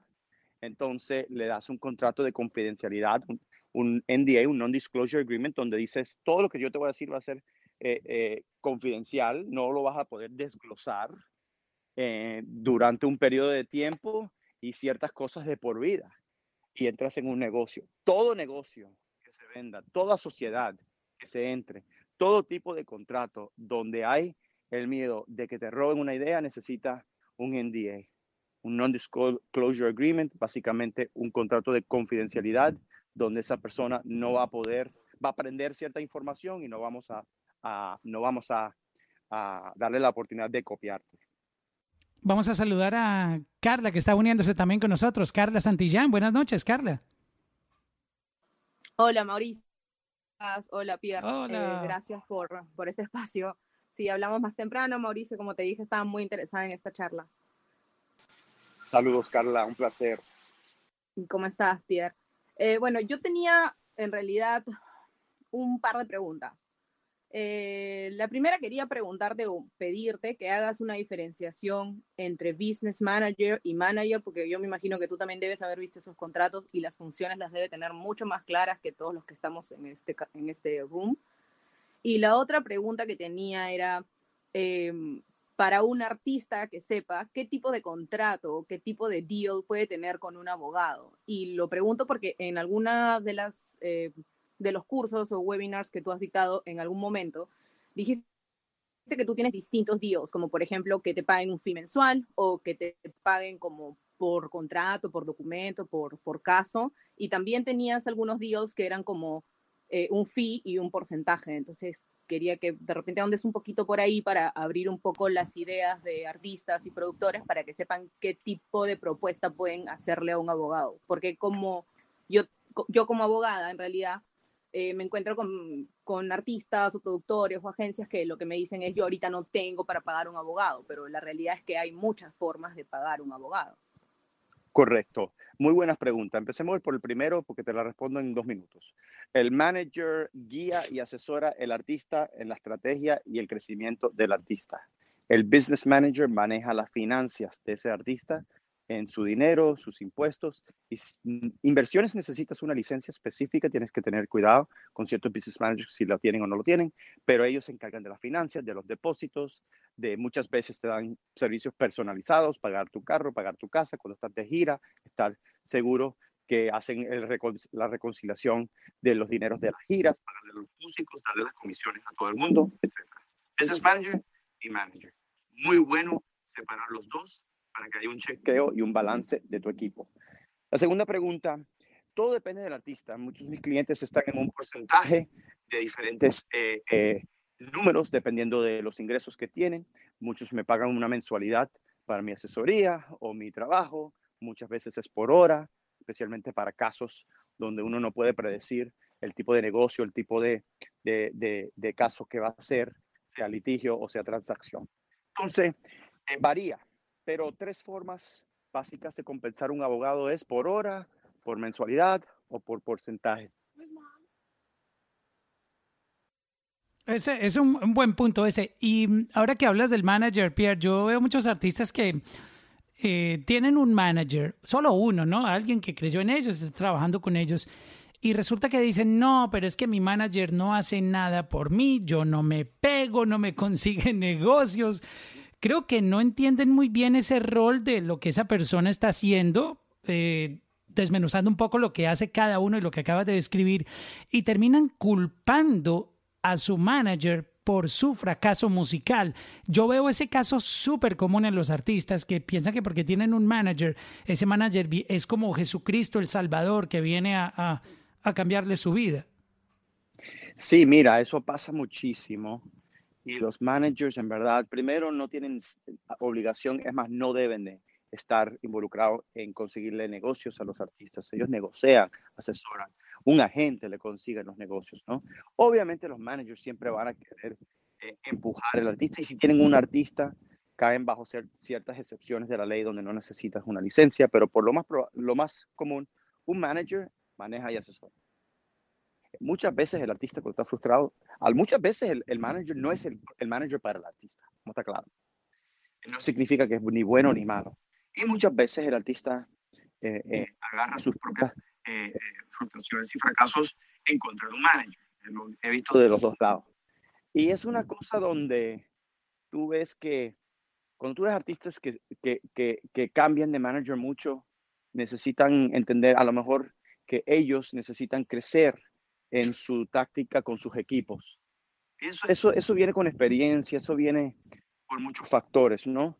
Eh, pero el, el manager maneja, guía, asesora, tiene las relaciones, entiende los jugadores, entiende los negocios, habla con los abogados, habla con los agentes, habla con la disquera, está seguro que se están ejecutando los planes de, de marketing, de promoción, de lanzamientos, de las giras, eh, entra en los negocios con los abogados, está seguro que el business manager está recibiendo los, los, los, eh, eh, eh, los ingresos en trust, en escrow. hay muchas, hay muchas cosas que un manager hace que el artista no ve. Y muchas veces cuando no lo ve... Exacto, tú, tú diste en el punto clave, porque su trabajo es tan invisible a veces que el artista muy El, artista solo, solo ve las cosas cuando él triunfa, por ejemplo, que, oh, llegué número uno, ahí sí le da crédito al manager, pero cuando está en el, en el número 50, ahí sí no, no, es que tengo un manager pésimo, entonces es, yo creo que al, al manager, los artistas deben empezar por entender qué es tener un manager y qué es tener el, el, el, business, el tipo encargado del business y quién es el agente y, y qué, cuál es el papel de cada uno y el de un promotor, porque siempre terminan confundiendo de que el manager es la persona que tiene que llevarlos al éxito. Correcto, correcto, Mauro. Y lo que pasa es que cuando no lo entienden es cuando viene ese eh, desguste entre uno y otro y ahí es donde se complica la cosa. Si ellos entendieran, si los artistas entendieran lo que hace un manager y el manager de verdad lo está haciendo, eh, no hay razón de por qué deben de tener un problema. Claro, porque el, el manager eh, tampoco se puede poner en, en, el papel de tener que estar reportándole al artista, mira, voy a mandarle un correo a, este, a esta persona, voy a llamar a este otro, porque también yo creo que esa manera de trabajar no es la correcta, tiene que haber una confianza, pero al mismo tiempo ese trabajo es muy invisible. Pueden pasar meses y, y de hecho el, manager puede estar pudo haber estado gestionando cosas interesantes que, que explotan en, en, un año, pero tú te aburriste a los seis meses y cuando lo votaste se dieron los negocios, pero los créditos se los ganó el nuevo manager de algo que había hecho el manager anterior. Eso es muy común, ¿no? Pasa mucho. Eso pasa mucho, eso pasa mucho. Y bueno, la compensación lo dicta el contrato que tuvo, pero eso pasa mucho, eso pasa mucho más. Vamos a abrir espacio para más preguntas. Voy a incluir en este momento aquí a Jorge Mercedes, que está pidiendo la palabra para preguntarle a Pierre Hachar hoy en nuestra charla de contratos en la música, derechos y más. Felipe Romero también está pidiendo la palabra esta noche. Ya los vamos a dar. Eh, Felipe, acabas de llegar primero. Bienvenido por acá. Hola Mauricio, buenas noches a toda la sala, buenas noches a Pierre. Eh, bueno, primero que todo agradecerles a Mauro por el espacio y a Pierre por el conocimiento que, digamos, nos brinda a los, a los artistas nuevos. Eh, mucho gusto, Felipe. Para empezar. Muchísimas gracias. Pierre. A ti, a ti. Tengo un par de preguntitas. Yo soy productor emergente en Cali, Colombia. Eh, en este momento he trabajado con artistas pues también emergentes, independientes y quería hacer un par de preguntas para Pierre. La primera es, eh, al yo trabajar las obras con estos artistas, ¿debería yo registrar, eh, digamos, las obras en la oficina de copyright aquí en Colombia y en Estados Unidos para mayor protección o solo en Colombia estoy bien protegido? Registro en Colombia y en los Estados Unidos. 100%. Listo. Y la segunda pregunta es em, que se divide como en dos partes. Que, ¿Cuál es el documento que yo debería tener siempre, digamos, bajo mi manga al trabajar con artistas que, digamos, no conozco, no tengo una relación muy establecida con ellos?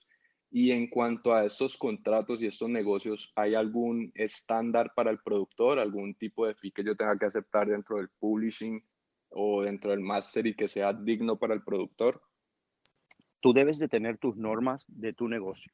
Tu fee, cuánto porcentaje te toca si ellos explotan la, música, eh, que es la grabación, y cuánto te toca en el publishing y cuánto te toca en el sound exchange. Esas cuatro cosas tú debes determinar cuáles son tus fees y eso va creciendo a medida que vayas creciendo como productor y tu contrato tiene que reflejar esos cuatro puntos a todos los niveles de tu carrera.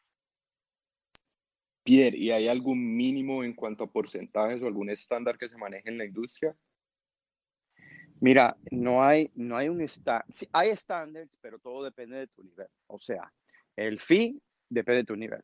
Puedes estar cobrando 300 dólares, puedes estar cobrando 15 mil dólares. Eso depende de tu nivel. Los puntos de regalía, si ellos, el artista o la disquera te está comprando los derechos, puede ser entre un 2 y un 4%. Pero yo he visto más, he visto cero. Ahora que... Eh, la regalía del publishing. Sí, Pierre, dale. No, no, la regalía del publishing si hay dos personas involucradas, lo más, lo más estándar es 50-50, 60-40. Si el artista está involucrado, eh, se divide de partes en tercera y si uno tiene mucho más poder que el otro, va a querer agarrar más y los otros menos. El Sound Exchange se, se basa en la regalía del productor, o sea, el 2% o el 4%. Eso tiene una fórmula que entra eh, con la regalía del artista y te calcula el Sound Ahora pensando un poquitito en la pregunta que, hicieron anteriormente, eh, he escuchado también muchos casos eh, de esos momentos incómodos que pasan en, la industria y es que tú no tienes mucha confianza con la persona que, vas a hacer una, una, producción, estar en el estudio y muchas veces sin ni siquiera como formar esa, esa vibra, esa romper el hielo o esa química que empiece a fluir van entrando al, al, estudio con unos papeles y mira, firma aquí el split. ¿Cómo, manejar esa situación que también es un poco incómoda, ¿no? Como que llevar esos papeles al estudio, ¿no? Eh, ¿Eso quita un poquito la química, crees tú? sí, lo más importante es documentar todo lo que se está haciendo en un estudio, ¿ok? Discos chats, etcétera, y mandar un email recapitulando todo a la final de la noche, el próximo día, con tu equipo y diciendo, mi equipo se van a comunicar con tu equipo y ahí cuadramos todos los papeles. Y ya, de una, corta eso por la cabeza y empieza a negociar cuando todo el mundo esté fresco. Porque a los dos meses todo el mundo se olvida y todo el mundo quiere pelear, por más. Exacto, pero tampoco dañar esa vibra del estudio pensando primero en el negocio que, que la creación, ¿no? Sí, la, la, vibra creativa no se, no se debe de interferir con el negocio. no es muy común. Los grandes no lo hacen, los pequeños no lo hacen, no lo deben de hacer, pero tienen que estar conscientes de los jugadores en la mesa. Y muchas veces, y los, y los grandes lo hacen, entran en un estudio, si hay gente que no debe estar ahí, todo el mundo se me sale, por favor. Aquí estamos para crear, aquí no estamos para jugar, esto es un negocio, vamos para allá. Y eso es, eso, esa protección lo da el equipo y te vas dando de cuenta cuando entran terceros diciendo, no, yo estaba allí, yo aporté la melodía de la, del segundo verso y en verdad lo que estaban es buscando el café durante ese tiempo, te vas dando de cuenta que la gente necesaria en un estudio son los únicos que deben estar. Eso es un caso que se ha visto comúnmente y es que alguien y toca eh, el sintetizador o hace algo y ya luego quiere reclamar. Y hay, y hay productores que son súper eh, complicados con eso y no dejan que nadie entre al estudio, ni opine, ni escuche, ni haga nada porque se puede prestar para este tipo de confusiones, ¿no? Correcto, correcto. Voy con George, que está aquí con nosotros, eh, director, cinematógrafo, creativo, publicista, investor y founder de Montana Films. George, eh, bienvenido. Buenas noches a todos, eh, gracias por la oportunidad, por tenerme aquí en su plataforma, que está muy interesante. Y la verdad es que vi el tema, me, me tomó la iniciativa de levantar la mano. la pregunta mía es la, la siguiente. So, yo soy filmmaker, como el señor aquí lo dice, soy radicado en Estados Unidos, trabajo en Los Ángeles, New York, Miami, so, tengo todas las puertas abiertas para cualquier talento que esté dentro de la industria y que esté empezando también. So, tenemos diferentes tipos de, o sea, tenemos diferentes tipos de modo de trabajo para cualquier gente que quiera trabajar. La pregunta mía es la siguiente.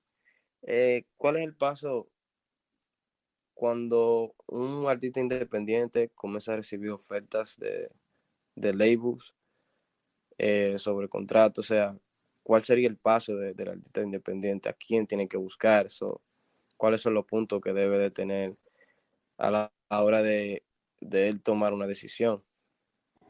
Lo primero es ir a un abogado, no hay otro. Ir a un abogado. Y un abogado que entienda eh, dónde estás en tu carrera, porque muchas veces ven un contrato, te lo cierran, tú le pagas, pero hay que entender mucho más allá de lo que te están ofreciendo.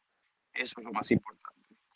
¿Quién, eh, eh, ¿A dónde estás en tu carrera? Ir a un abogado que entienda eso y negociar para estar seguro que verdad es la, el la próxima movida. Y muchas, muchas veces los abogados cuando tú le vas tienen muchas conexiones, tienen muchas eh, aliados en la industria donde pueden decir, mira, esto está bueno, pero ¿por qué no ves estas tres opciones primero antes de hacer tu decisión?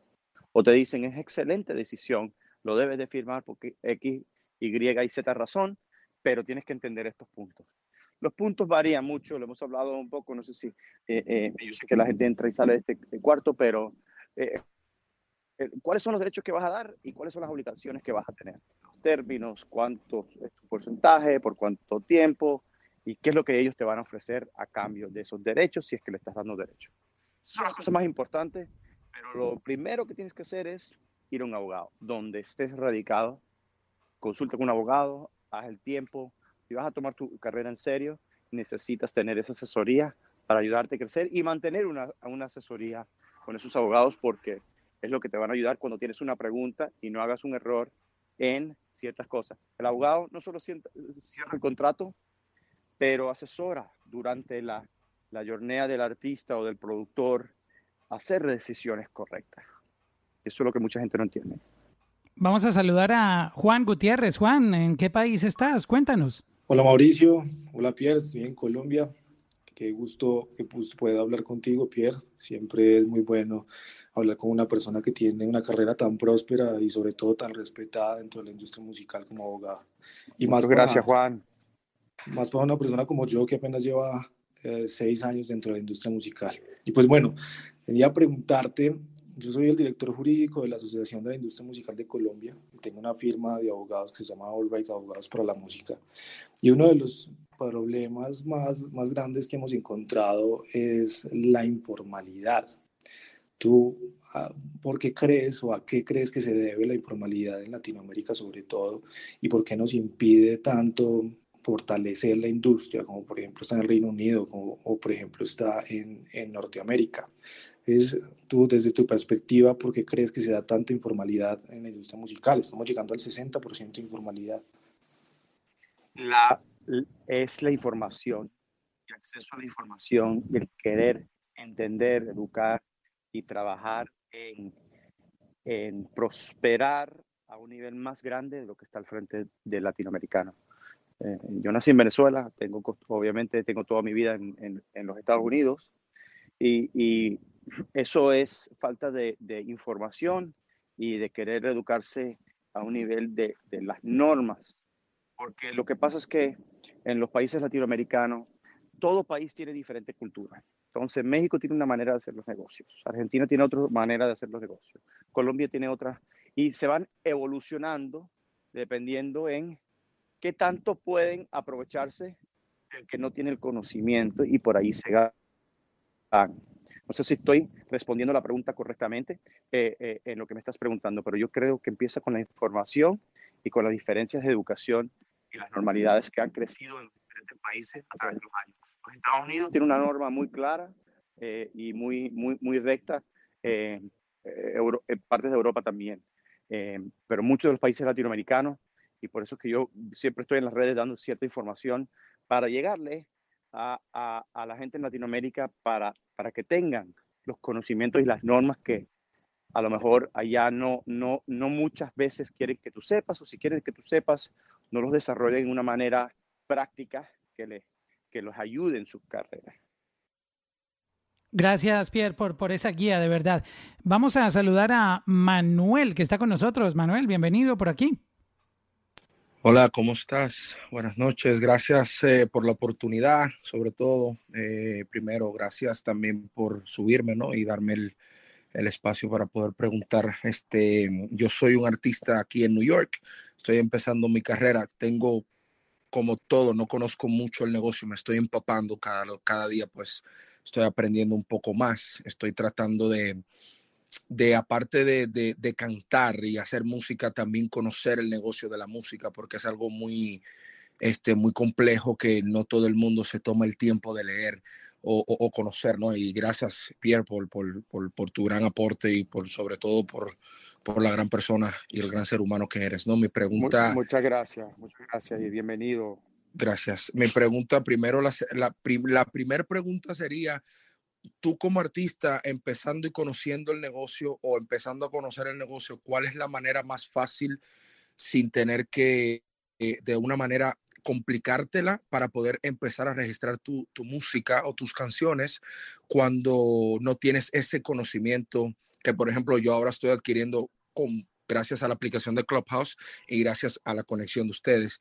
Y la segunda sería, este, tú como artista, eh, ya cuando tienes cierta edad, por ejemplo, ya cuando pasas después de los 30 o esto o lo otro, el, el, negocio puede cambiar, puedes tener, unas, eh, puedes tener eh, una entrada mejor o cómo, cuál sería tu, tu mejor consejo para, ese, para ese artista que pueda tener esa edad y quiera cumplir ese sueño. Gracias. Excelentes preguntas, Manuel. Mira, dos preguntas eh, muy propia. La primera de la registración, lo más fácil obviamente es cuando no tienes el conocimiento. Lo primero es, creo que el 17, si no me equivoco, de marzo, tengo que preguntarle al equipo, pero veme en las redes, estoy dando un curso, cómo proteger y registrar tu canción, fíjate.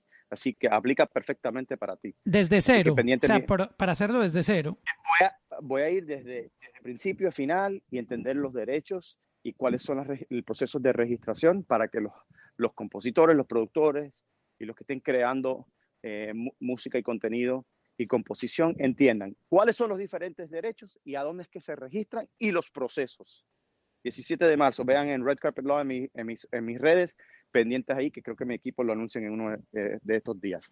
Em, y, pero a eso entiende cuáles son los derechos y cuáles son las maneras de monetizar esos derechos y te van a dar las organizaciones a donde tienes que registrar esos derechos, tanto para protección legal, tanto como las regalías que te van a pagar. Eso por un lado. La segunda pregunta, si me la puedes repetir, sería excelente.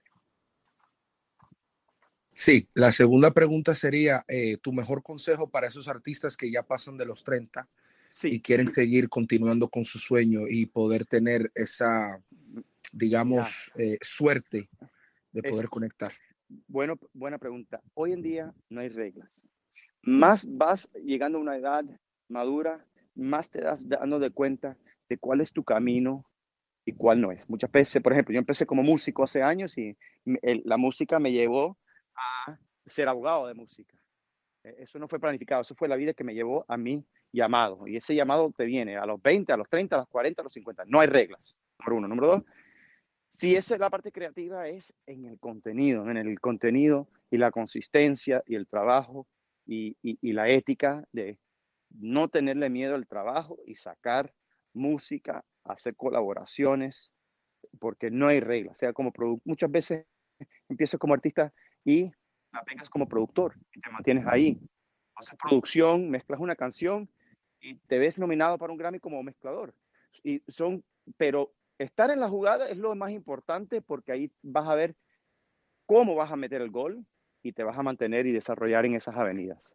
Pero la edad es solamente un número, Manuel. Así que lo que tú quieras lograr, todo el mundo lo puede lograr, hoy en día más que nunca.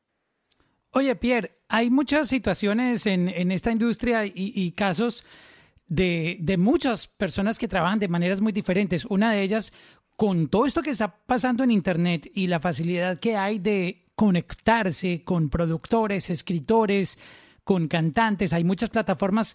De hecho, Spotify tiene su propia plataforma este, donde tú puedes conectar y buscar eh, compositores o buscar pistas o buscar cómo colaborar con otros artistas y como esta y muchas otras más. Entonces aparecen en la escena como los DJ Khaled, entre comillas les digo yo, que saben buscar una buena pista y también saben ir a escoger una voz y también saben ir y buscar un compositor y empiezan a conectar.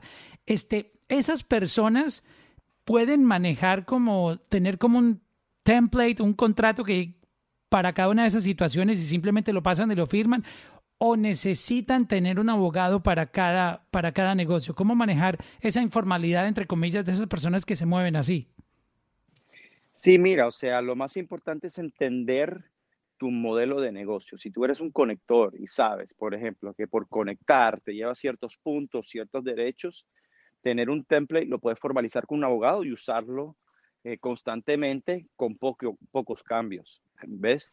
Si tú entiendes ese negocio. Si todo es una negociación, obviamente siempre debes negociar con un abogado. Eh, pero hay productores y hay compañías donde se, ya entienden exactamente lo que ellos necesitan cuando conectan a gente y se van por allá. Te garantizo que Khaled no toca ese contrato. Todo lo hace por su abogado. Porque puede.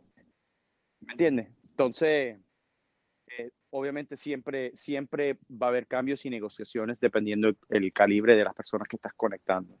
Y si esa persona quiere tener la exclusividad, ¿hay manera de hacerlo? O sea, yo puedo, por ejemplo, poner a alguien a que me entregue un beat, yo se lo compro, busco a una persona que me cante, yo la contrato como cantante y busco un compositor para que componga y, que toda esa obra sea mía sin yo, simplemente yo fui el que la orquestó, de, hablando de ese tipo de connectors. Sí, pasa mucho y es común. Em, y, muchos les va muy bien haciéndolo y otros se aprovechan mucho de la parte creativa. Hay que tener cuidado con eso, pero, pero sí. Y eh, muchas veces tienen un, un, grupo de productores abajo de ellos firmados exclusivamente y compositores y ellos simplemente conectan y ellos se ponen como en créditos y en composición y en producción y puntos, etcétera. Pero muchas veces cuando estás comenzando o eres parte de un equipo y estás ganando bajo ese esquema, te conviene, te conviene, ¿me entiendes? Eso ha pasado muchísimo, no solamente con DJ Khaled, pero con, eh, eh, eh, con muchos productores no voy a nombrar nombres, pero en, el mundo latino también, firman productores, firman compositores y ellos pues nada, monetizan su, su, talento que es conectar a la gente y recibir crédito y puntos. Y les conviene. Mucho cuidado, que la gente cree que eso no es talento, pero eh, resulta que esa persona resulta teniendo el mayor talento de todos porque fue quien hizo que las cosas pasaran. Recuerda que en este negocio es de ejecución. Esto no es de que, oh, yo tengo una voz increíble y yo soy el artista más talentoso del mundo. Sí, pero tú nunca tomas acción y viene otra persona y sí sabe hacerlo, ¿no? Eso es válido. 100%, 100 válido, pasa mucho, pero claro, tiene que, que estar claro el negocio cuando se hace porque muchas veces eh, hay mucha gente que se quiera meter y no, no usa esos méritos, pero muchos mucho de, los, de los productores más talentosos usan sus oídos para conectar y ejecutar. Y le va muy bien. Ese es un punto, digamos, un poco complicado porque eh, si no están las cosas claras, como tú lo dices, se presta para que ciertas personas empiezan a tomar crédito. No, es que esta canción pegó por mi melodía o pegó porque yo compuse la letra. Entonces termina una discusión en donde cada quien quiere tomarse como el mayor crédito del éxito de ese tema cuando, cuando no están las cosas claras, ¿no? Sí, es, es un tema de, de, muchos factores, el factor ego, el factor de la realidad, el factor de la evidencia. Hay muchos factores ahí que, que toman el juego en esos, en esos casos, Mauro. Tenemos aquí un productor que me parece muy importante, la perspectiva desde un productor.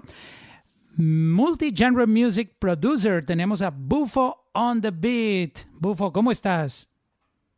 Muy buenas noches y bendiciones familia. Qué honor, privilegio y placer poder estar en su eh, presencia virtual en esta noche. Gracias, gracias Bufo. Saludos Bufo, gracias por estar. Gracias. Tengo unas preguntas, unas dudas que, que, me roba el sueño de noche y es hablando sobre samples, royalty free samples. A ver, me interesa desde un punto de vista legal si un, pongamos un ejemplo, yo hago un beat y decidí usar un loop que yo tengo la licencia que dice que es royalty free.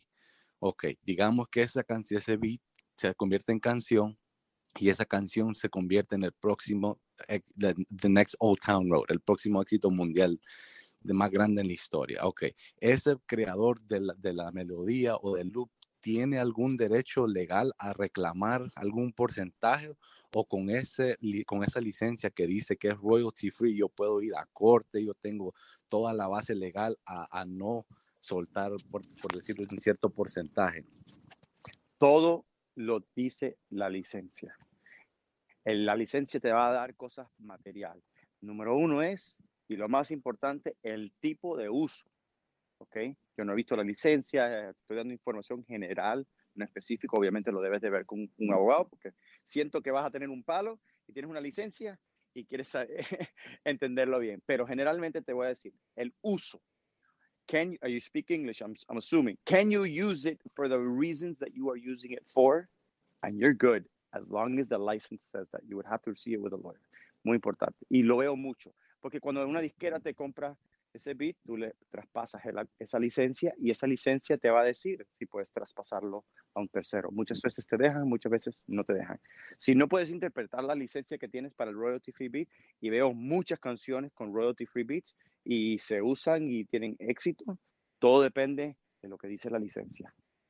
Oye, Pierre, Tocando este tema, este tema que está, eh, dale, ¿qué ibas a decir?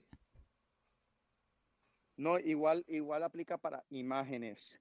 Eh, cuando, cuando haces stock footage y, royalty free footage, y lo que dice la licencia es lo que te permite hacer. Y muchas veces tienen niveles de licencia. Pagas un poquito más, te dan un poquito más de uso, o simplemente es royalty free. And you can use it for whatever you want, no questions asked. Ahora que mencionan... Exacto, que mencionan ese tema. Está muy trending hace algún tiempo utilizar algunos fragmentos de letras de reggaetón de hace unos 15 años o de canciones que pues obviamente formaron parte como de, del inicio de este milenio, algunas de los noventas, y, y, está como ese trending de traer cositas de atrás e incluirlas con un flow nuevo, tal vez un, cuatro o cinco palabras o una línea. También algunas melodías que simulan, como que te recuerdan canciones de, de, los 90, de los 80. Esta es una práctica que es muy común. ¿Cómo uno hacerlo sin meterse en problemas? Esto, ¿Hasta qué punto uno puede hacerlo sin tener que, digamos, hacer papeleo o hay que hacerle papeles a todo eso? Hay que buscar la licencia tanto como la interpolación de la, de la compositor, los compositores y la grabación. Depende de qué uso le estás dando. Siempre. Muy pocas veces eh, está en dominio público, lo puedes usar, eh, pero cuando estás trayendo canciones que están eh, protegidas con una disquera, con una editora y hay derechos, tienes que aclararlo. Y se hace mucho. Mi oficina hace muchísimas aclaraciones de lo que son samples e interpolaciones de canciones en el pasado, así sea un poquito, si es reconocible. Si lo estás usando, básicamente lo tienes que aclarar. Y si lo estoy haciendo, digamos, la canción es en inglés y yo le copié un poquito la melodía, pero estoy cantándola en español y no tiene nada que ver con lo de la canción en inglés, pero, pero, pero como que los melómanos tú dices, dicen, oiga, dame un segundo, esa canción no tiene como que este pedacito no se parece a tal canción de, de, de los 80 o de los 90. O sea, también a ese nivel, como que tú tres segundos. Eso depende, eso depende mucho más porque, em, y creo que hice un videito el otro día que creo que lo lanza el equipo, creo que en mi YouTube, de Blurred Lines, del caso famoso, y habla un poco del por qué determinaron que era, que era plagio, y, y eso depende, y cuando llega un jurado, ellos van a ver si en verdad es similar, y si hubo acceso, y si había ciertos elementos. Eso todo depende. Pero si tú sabes, ¿okay? que es eh, eh, un uso, pues tienes que ir por un proceso eh, para, para poder usarlo. Y, algunas veces hay una defensa de fair use, algunas veces hay ciertas defensas que tú puedes dar que te ayudan en la ley y pues puedes ganar, puedes perder, todo depende.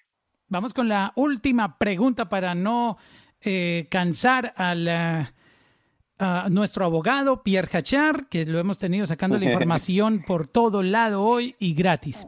Que aprovechen. Tenemos a Eli Ponce que está con nosotros. Hola Eli, ¿cómo estás? Saludos, saludos Mauro. Pierre, what's up, bro? ¿Cómo, estás, Eli? Todo bien, todo bien, gracias a Dios. Muy buena conversación. Muchas gracias a los dos. mi gran amigo Eli. Una buena plataforma para, para que la gente se Gracias, Eli. Mire, tengo dos preguntitas rapidito y esto es porque yo sé que aquí hay mucho eh, artista que es internacional, ¿verdad? Yo sé que el año pasado los fees de las visas subieron y con todo esto de la pandemia, tú, tú, tú hablaste en un artículo, me acuerdo, que, que tú mencionabas de los, los, los, struggles y los problemas que tenían con los consulados cerrados. Pero mi pregunta es, ¿eso ha cambiado? Eh, ¿Se están modificando a la pandemia o todavía las visas están completamente paradas con lo que es el consulado? Buena, buena, pregunta. Eh, eh, eh, creo que hice una entrevista con Billboard, no sé si la publicaron todavía, sobre, sobre la pandemia y el efecto de los artistas y los visados. Especialmente en la transición. De ahí, me acuerdo de esa entrevista, fue, el año pasado, fue como para agosto. Sí, no, no, me hicieron otra después donde les di un update. Lo que pasa es que en la transición entre lo que es Trump y Biden también afectó, había un stay, pararon los, los fees, el incremento lo pararon. Y lo que está pasando ahorita, Eli, excelente pregunta, excelente pregunta para la audiencia, es que para poder tú sacar una visa por los Estados Unidos, obviamente tienes que pasar por el consulado si estás fuera de los Estados Unidos, ¿no? Eh, la visa O o la visa P. Y, y para hacer eso, los consulados todos cerrados. Entonces, está, así tú tuvieras una aprobación, se, no podías ir a un consulado y no podías venir, entonces tenías que reaplicar para darle información nueva y te cuestionaban que por qué tú vas a los Estados Unidos si no puedes hacer conciertos, si no tienes itinerario de trabajo, si no tienes X, Y y Z.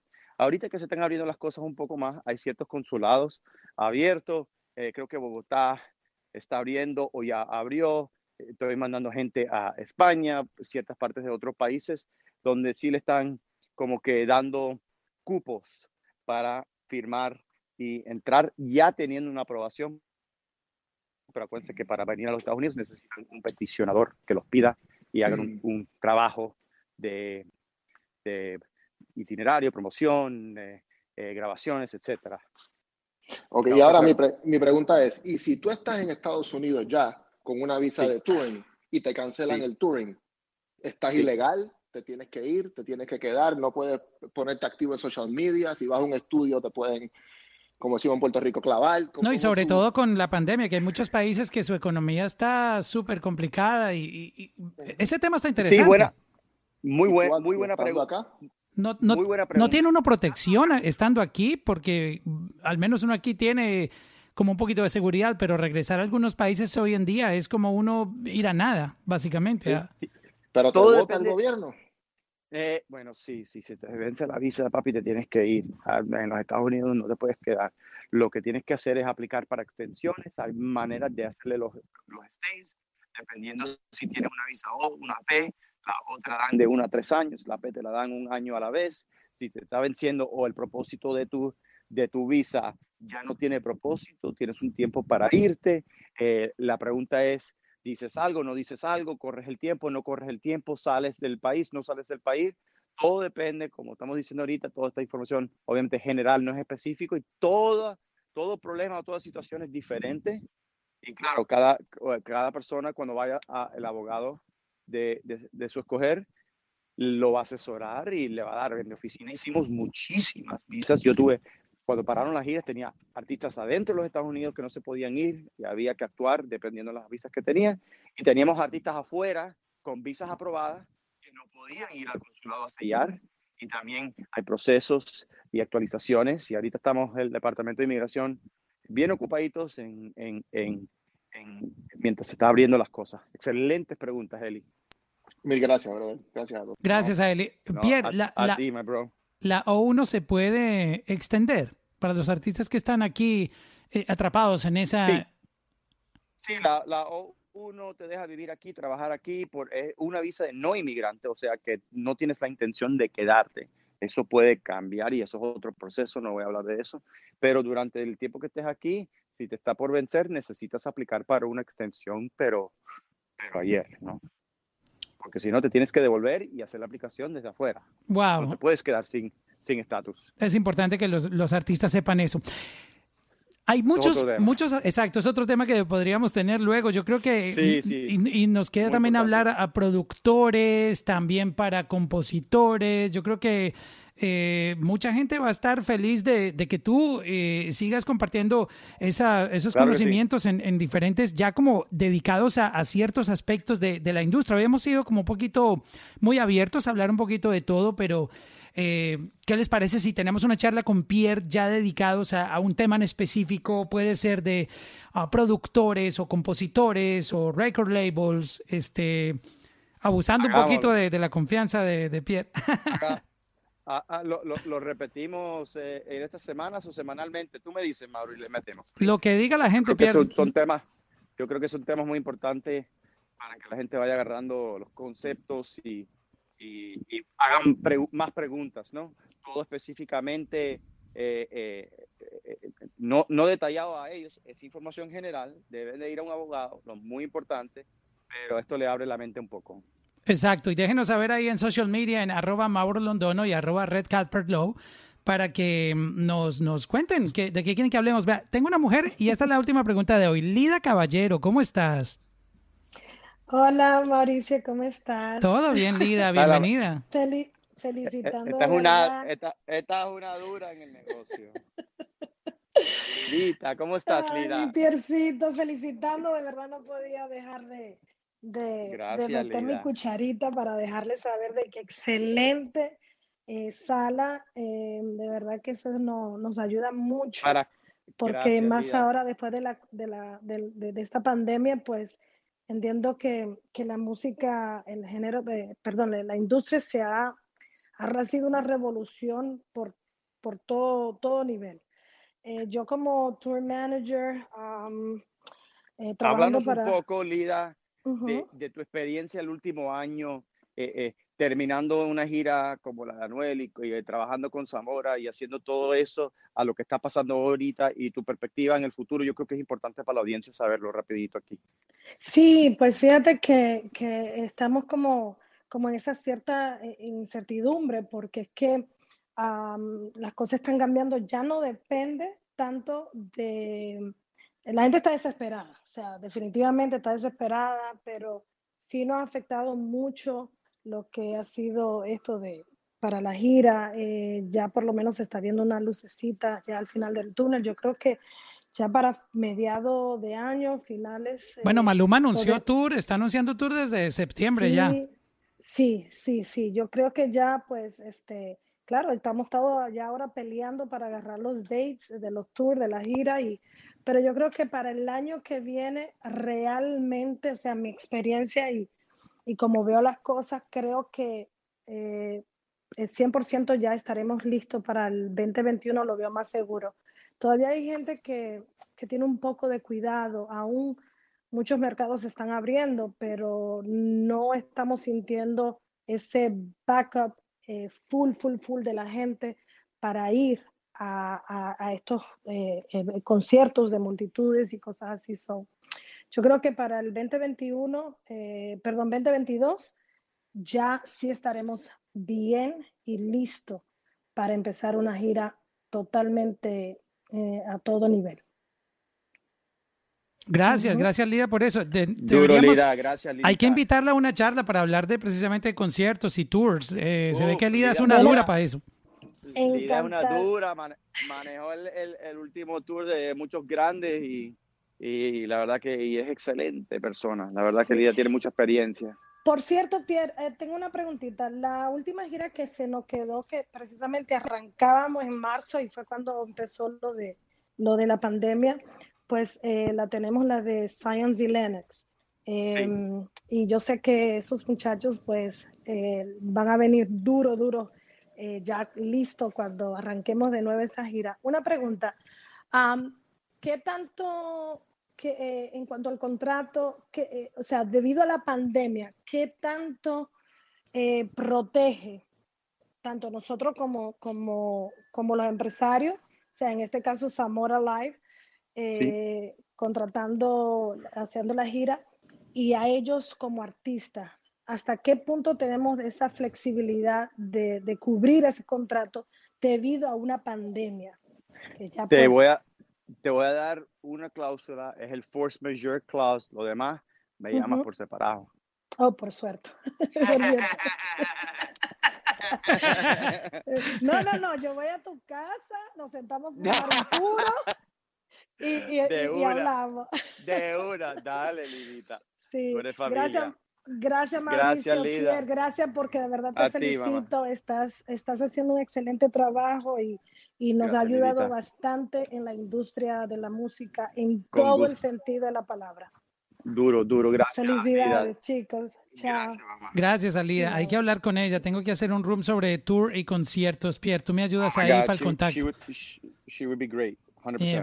Pues Pierre, mira, eh, yo creo que ya, ya es hora de dejarte descansar, bro. Ya te sacamos mucha información, pero lo bueno es que la gente está aquí. Mira, me están escribiendo por Instagram solicitando que ojalá esto se haga cada semana para que tengamos temas diferentes.